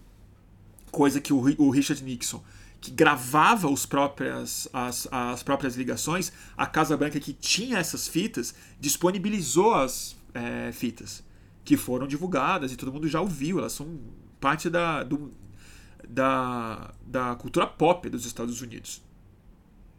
Ele nunca acusou, ele era um merda, mas ele nunca acusou as pessoas de traição, de vai ter uma guerra, vai ter uma guerra civil. O Donald Trump falou que vai ter uma guerra civil se ele for empichado. Falou isso, publicamente. E aí eu vou, vou dar uma falar uma outra coisa que para mim é onde mais onde mais me dói como jornalista e, e, e, e junkie midiático. É você sabe que o impeachment de, do Richard Nixon foi a gênese da ideia da Fox News. Porque tinha um. Eu não lembro qual era o cargo dele no Partido Republicano, mas ele era um estrategista de campanha, alguma coisa, do, do Roger Ailes. Roger Ailes. Ele é o fundador da Fox News, o criador da Fox News. E o Roger Ailes era uma das pessoas que na, no impeachment do Richard Nixon, ele jovem e tal, não sei o que, ele era um dos caras que tentou salvar o Nixon. Evidentemente não conseguiu. E ali ele percebeu uma coisa. Ele percebeu que o que derrubou o Nixon não foi pura e simplesmente o sistema político americano. Não foram as regras do establishment. Foi a coesão republicana, a coesão da cobertura midiática e da opinião pública. A formação de opinião pública na época do impeachment do, do é, Nixon era quase. Ela havia, evidentemente, muita divergência, mas ela tinha um centro estável. O presidente cometeu um crime. O presidente abusou de poder. Isso aconteceu. Isso é fato. Tá aqui as fitas. Tá aqui a investigação. Esse é essa é a esse é o enquadramento da conversa. A realidade não está em disputa aqui. As opiniões sim, não os fatos. E o Roger Ailes entendeu alguma coisa. Que se, eles, se ele conseguisse criar por fora do partido, como um empresário de mídia, um sistema de comunicação, uma imprensa que fosse capaz de produzir na base republicana uma outra leitura da realidade e quebrasse o centro da cobertura midiática dos poucos canais e jornais que tinham naquela época, o Nixon não teria caído. Então, basicamente, a Fox News foi arquitetada para que haja uma narrativa midiática consistente, de massa, capaz de permitir que o Partido Republicano não seja responsabilizado pelos seus crimes uma vez no poder. E foi precisamente isso, se você pensar com esse frame na conversa, foi precisamente isso que a Fox News fez desde a sua fundação. Ela foi instrumental para que o George Bush roubasse a eleição de 2001. Roubasse, porque ela foi roubada. Que se vendesse a guerra no Iraque, que se vendesse a invasão é, e a manutenção da política militar no Oriente Médio, que se criasse realmente nos Estados Unidos a negação da mudança climática, que se criasse a ideia de que o Obama era socialista depois que ele não era americano, que foi quando o Donald Trump se tornou uma pessoa famosa na política não, nos Estados Unidos, foi na Fox News falando que o, que o Obama sequer americano era. A gente esquece disso, mas foi isso que fez ele como um personagem político. E foi a Fox News que impôs uma coisa ainda mais grave na minha visão, que não é simplesmente uma realidade paralela é, é, republicana que cria uma massa crítica social suficiente para estabilizar um criminoso na presidência, mas é, ela teve um efeito tóxico na própria imprensa, porque rapidamente, não digo rapidamente, mas substancialmente, ela se tornou a maior, o maior canal de notícias dos Estados Unidos. E aí impôs as outras empresas de comunicação que disputavam não a notícia, mas a audiência, o modelo similar à Fox News do ponto de vista ideológico é, é oposto. Então se criou um, form, um foi em, em torno da toxicidade da Fox News que se recriou a nova forma de cobrir política nos Estados Unidos. Parte do gênio do Roger Ailes e da, e da, e da sua falta, falta de caráter mesmo e falta de espírito democrático. Então eu acho que assim a grande diferença do Nixon para cá é que o Donald Trump não tem o mínimo de compromisso político que um, um picareta como o Nixon ainda tinha. O Partido Republicano ainda tinha dignidade interna de não olhar os seus adversários como inimigos, ainda havia uma, um diálogo possível entre os dois campos, campos políticos, e não havia uma massa social engajada numa realidade paralela capaz de dar base de sustentação e eleger deputados e senadores que, mesmo que fossem opositores ao Donald Trump, como vários deles eram durante as próprias eleições, capitularam em direção ao, ao é Donald Trump com medo de perderem os seus postos na sua base republicana nos estados, que preferiram o Donald Trump ao establishment republicano. Então eu não ia falar, mas acabei falando. É isso. E a Vera Maria tá falando que a Fox News é igual a, igual a Rede Globo. Discordo. Discordo a Fox não tem muito equivalente no Brasil. A Record está tentando esse, esse espaço, mas ainda não é. É diferente. Quem. Não existe a Fox News no Brasil. Não existe. É um tipo de poder, de, de produção de, de realidades paralelas que ainda não é. O que o Brasil tem é uma, um monte de semi-CNN, interesses. Não estou elogiando a, a Rede Globo. Mas a Rede Globo não é uma máquina dedicada de produção de uma realidade tucana ou bolsonarista, alguma coisa. Até porque até a ascensão do Bolsonaro e do PSL do poder, o Brasil não tinha um partido de direita tão radical quanto o republicano nos Estados Unidos. Agora tem. A Jovem Pan, o Caio se lembra bem, a Jovem Pan está se esforçando nesse, nesse sentido, isso eu concordo. Em São Paulo, a Jovem Pan já é uma Fox News. E acho que eles estão se espelhando no modelo. Os, os âncoras da Fox News eles já são ídolos de militantes políticos de extrema direita do PSL. É, quem tem muita divergência já é logo expulso e vai ter que ir para uma outra rede. Então, sem dúvida, a Jovem Pan é, é muito bem recordada pelo Caio. A Jovem Pan é, é a Fox News. Ainda sem o poder, mas talvez talvez consiga. Talvez consiga. Nossa sorte, sorte, entre aspas, é que a Jovem Pan não tem canal de TV 24 horas, não tem a Jovem Pan News na, na, na TV a cabo, mas no YouTube, a formação desses Caio Copolinha da vida, esses picaretas aí que. É, é tudo Sean Hannity brasileiro e tal. Olavista, exatamente. Tá bom, gente? Tá tarde já, né? Sextou, né?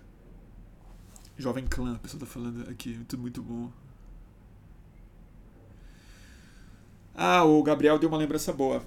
Todo esse papo de política americana me lembrou o filme Vice, sobre a ascensão do vício do Bush, o Dick, Dick Cheney. Você viu? Eu vi e amei. Achei. Na verdade, achei o. Eu odeio falar isso porque eu não acho que o Oscar deve nada a ninguém, porque eu acho um, um prêmio no fundo muito picareta, mas o Oscar não foi justo com Vice. Primeiro com o Christian Bale, que eu acho que está o melhor papel da vida dele, e olha que ele tem muito papel bom. Eu acho o Christian Bale um dos melhores atores do mundo mesmo. Mas o o Vice ele estava completamente genial. A Amy Adams também está muito bem. E achei um filme injustiçado, tão melhor do que o, o, o filme que ganhou, ganhou o Green Book, né? Que até como, como temática, né? Se o Oscar premiou um pouco também a mensagem do Green Book, o, o Infiltrado na Ku Klux Klan era muito melhor do Spike Lee. Era um filme que poderia ter ganho Oscar tranquilo. Eu daria pro Vice. E o Oscar pro Christian Bale com toda certeza. E aí ganhou o do. Ganhou o cara que fez o Fred Mercury, né? Que eu achei mau ator. Eu juro. Eu achei o filme do Fred Mercury legal de ver, porque ele é gostoso de ver, ele é uma sessão da tarde, é interessante, mas tipo. O filme é ruim, gente. E, e o cara não é bom ator, desculpa. Achei, achei nada a ver. Ganhou, ganhou edição também, né?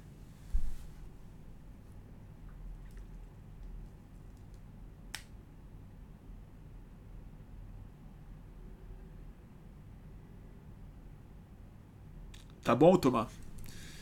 Então vamos, vamos, encerrar. O é, que, que eu vou dar de dica hoje? Bom, eu já dei dica do. Bom, vejam Vice, que eu acho que é um belíssimo filme sobre política americana. Dá para entender bastante coisa. E. Né, essa turminha aí. Tem o. Quem é o ator que tá muito bem nesse filme? É o Steve Carell, que faz o Donald Rumsfeld. É, Donald Rumsfeld? É, ele faz o Donald Rumsfeld. Muito bem.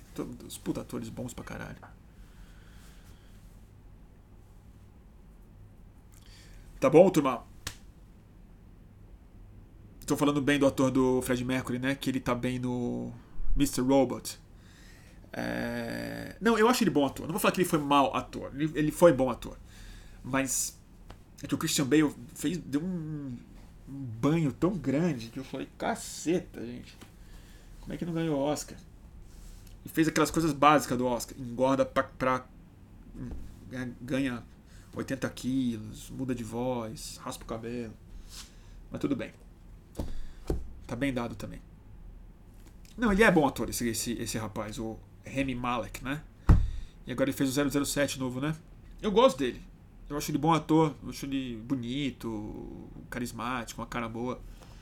Só é que eu sou fã do Christian Bale, que eu acho que mereceu, até por outros filmes, ele já merecia ter ganho Oscar. E se eu não me engano, ele nunca ganhou, né? Também foda-se o Oscar, né, gente? Pelo amor de Deus. Não vale, não, não vale tanto assim. Bom, o que, que eu vou recomendar? Eu, eu não achei o livro que eu queria recomendar hoje aqui, eu já recomendei. Que é. É, tem o Sam Rockwell como Bush também, muito bom, gente.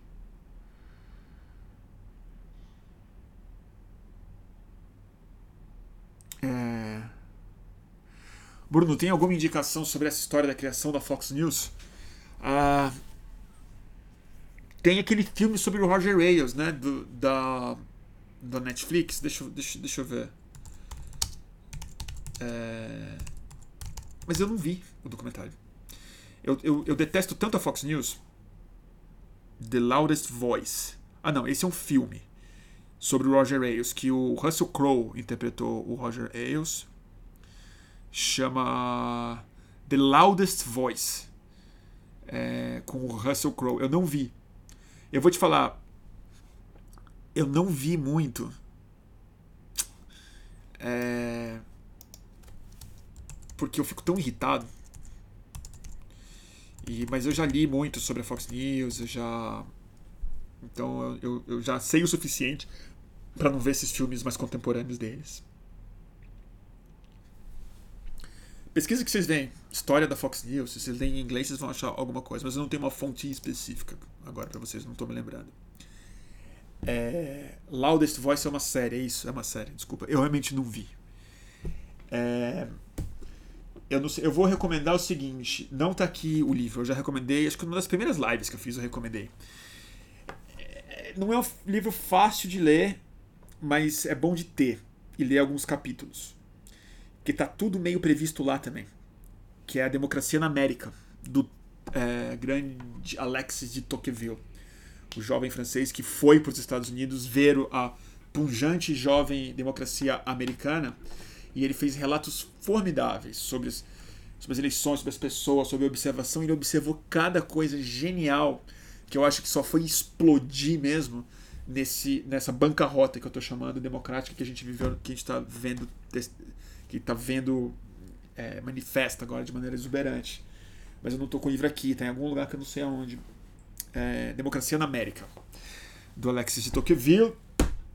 É, eu quero recomendar um livro que eu acho.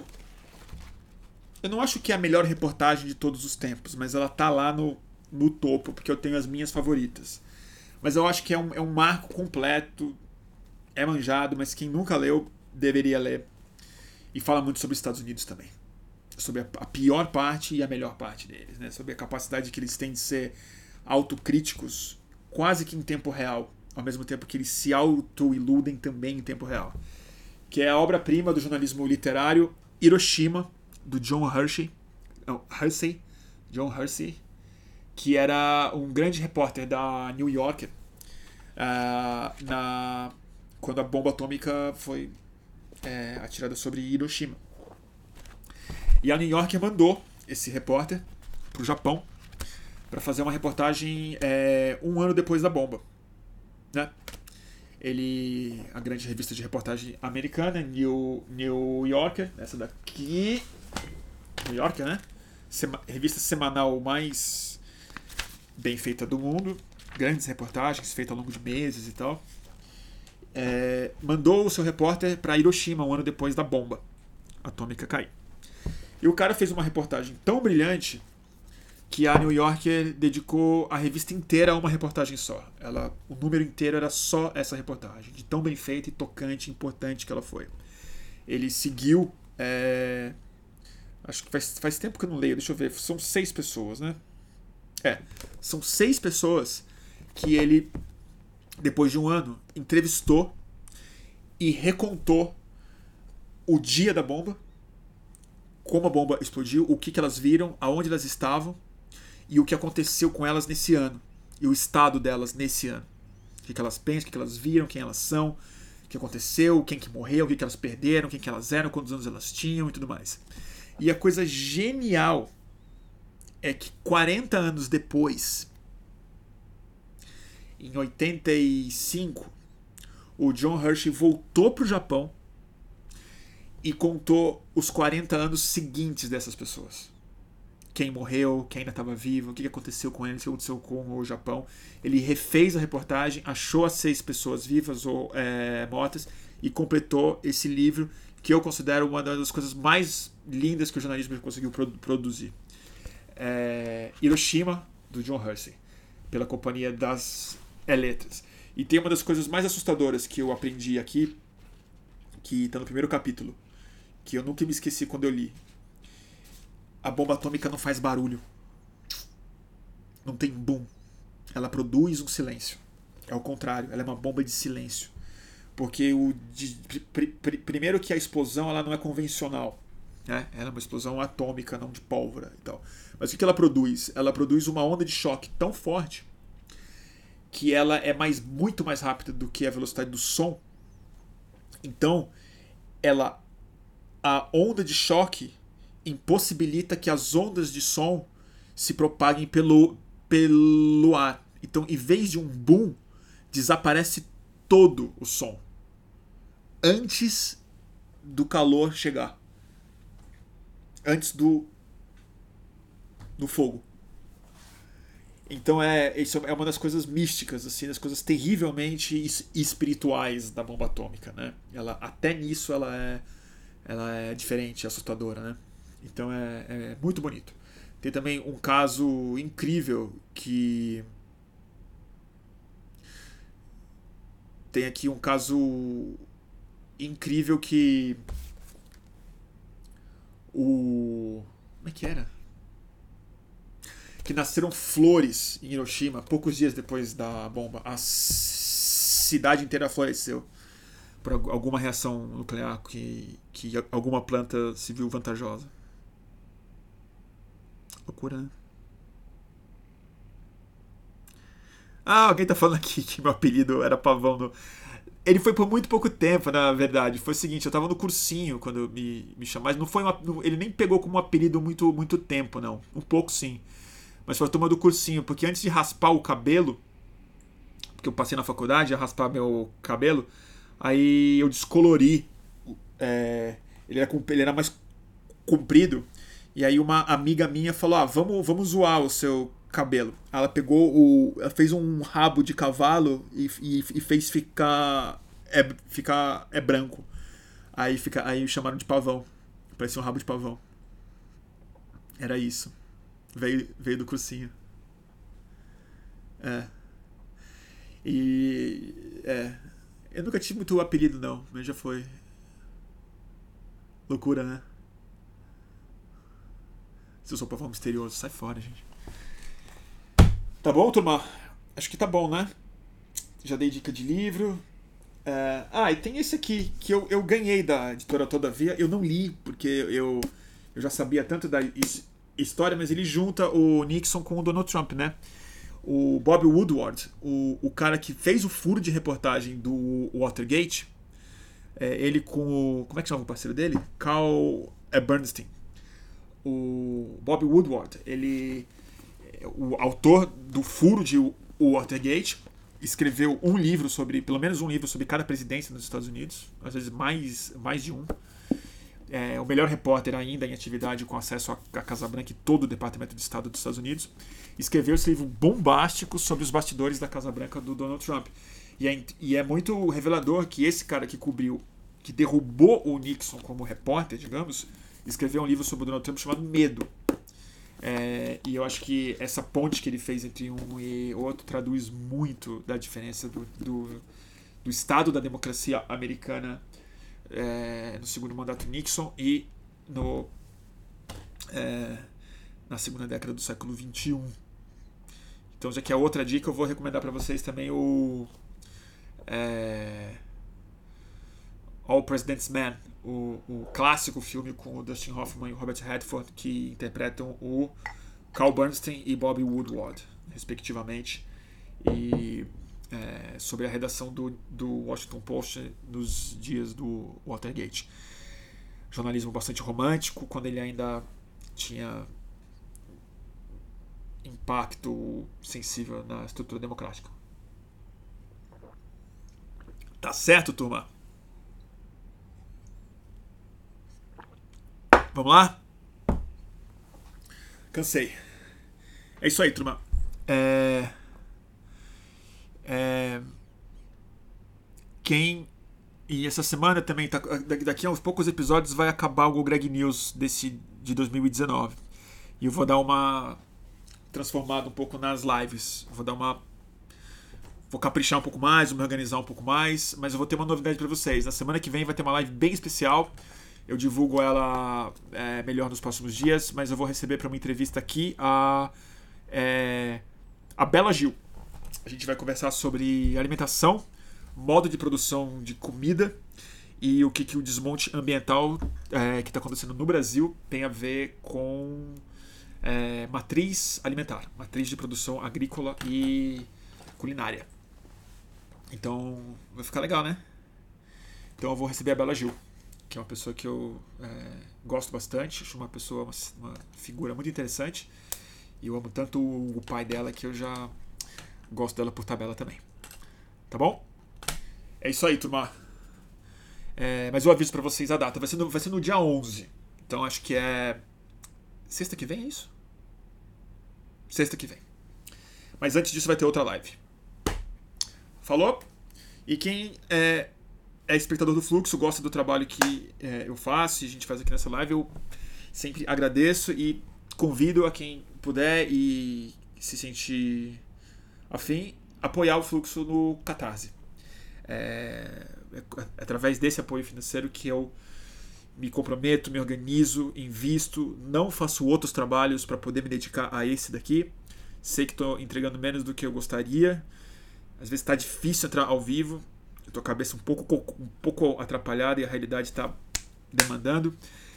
Mas é por conta do compromisso que tantas pessoas têm comigo, financeiro, que eu também me, me obrigo a, a vir para cá e e, e ler coisas para essas lives e comprar livros para fazer a live e é, enfim, vocês já entenderam. E é catarse.me barra mantenha underline o underline fluxo, mantenha o fluxo no catarse, o que vocês quiserem colaborar, eu agradeço do fundo do meu coração.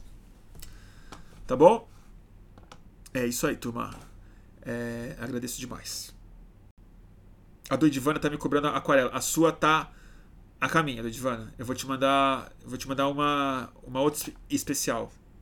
É que eu tava sem o seu endereço. E aí eu fui pro Rio, fiquei sem as aquarelas. Eu, eu vou te levar pessoalmente. De, de, de, essa, é tão apoiadora minha que eu, não, eu fico sem graça. Eu vou te escrever daqui a pouco. Turma, obrigado. Até a próxima. Eu vou desligar aqui antes no YouTube, né? Beijo.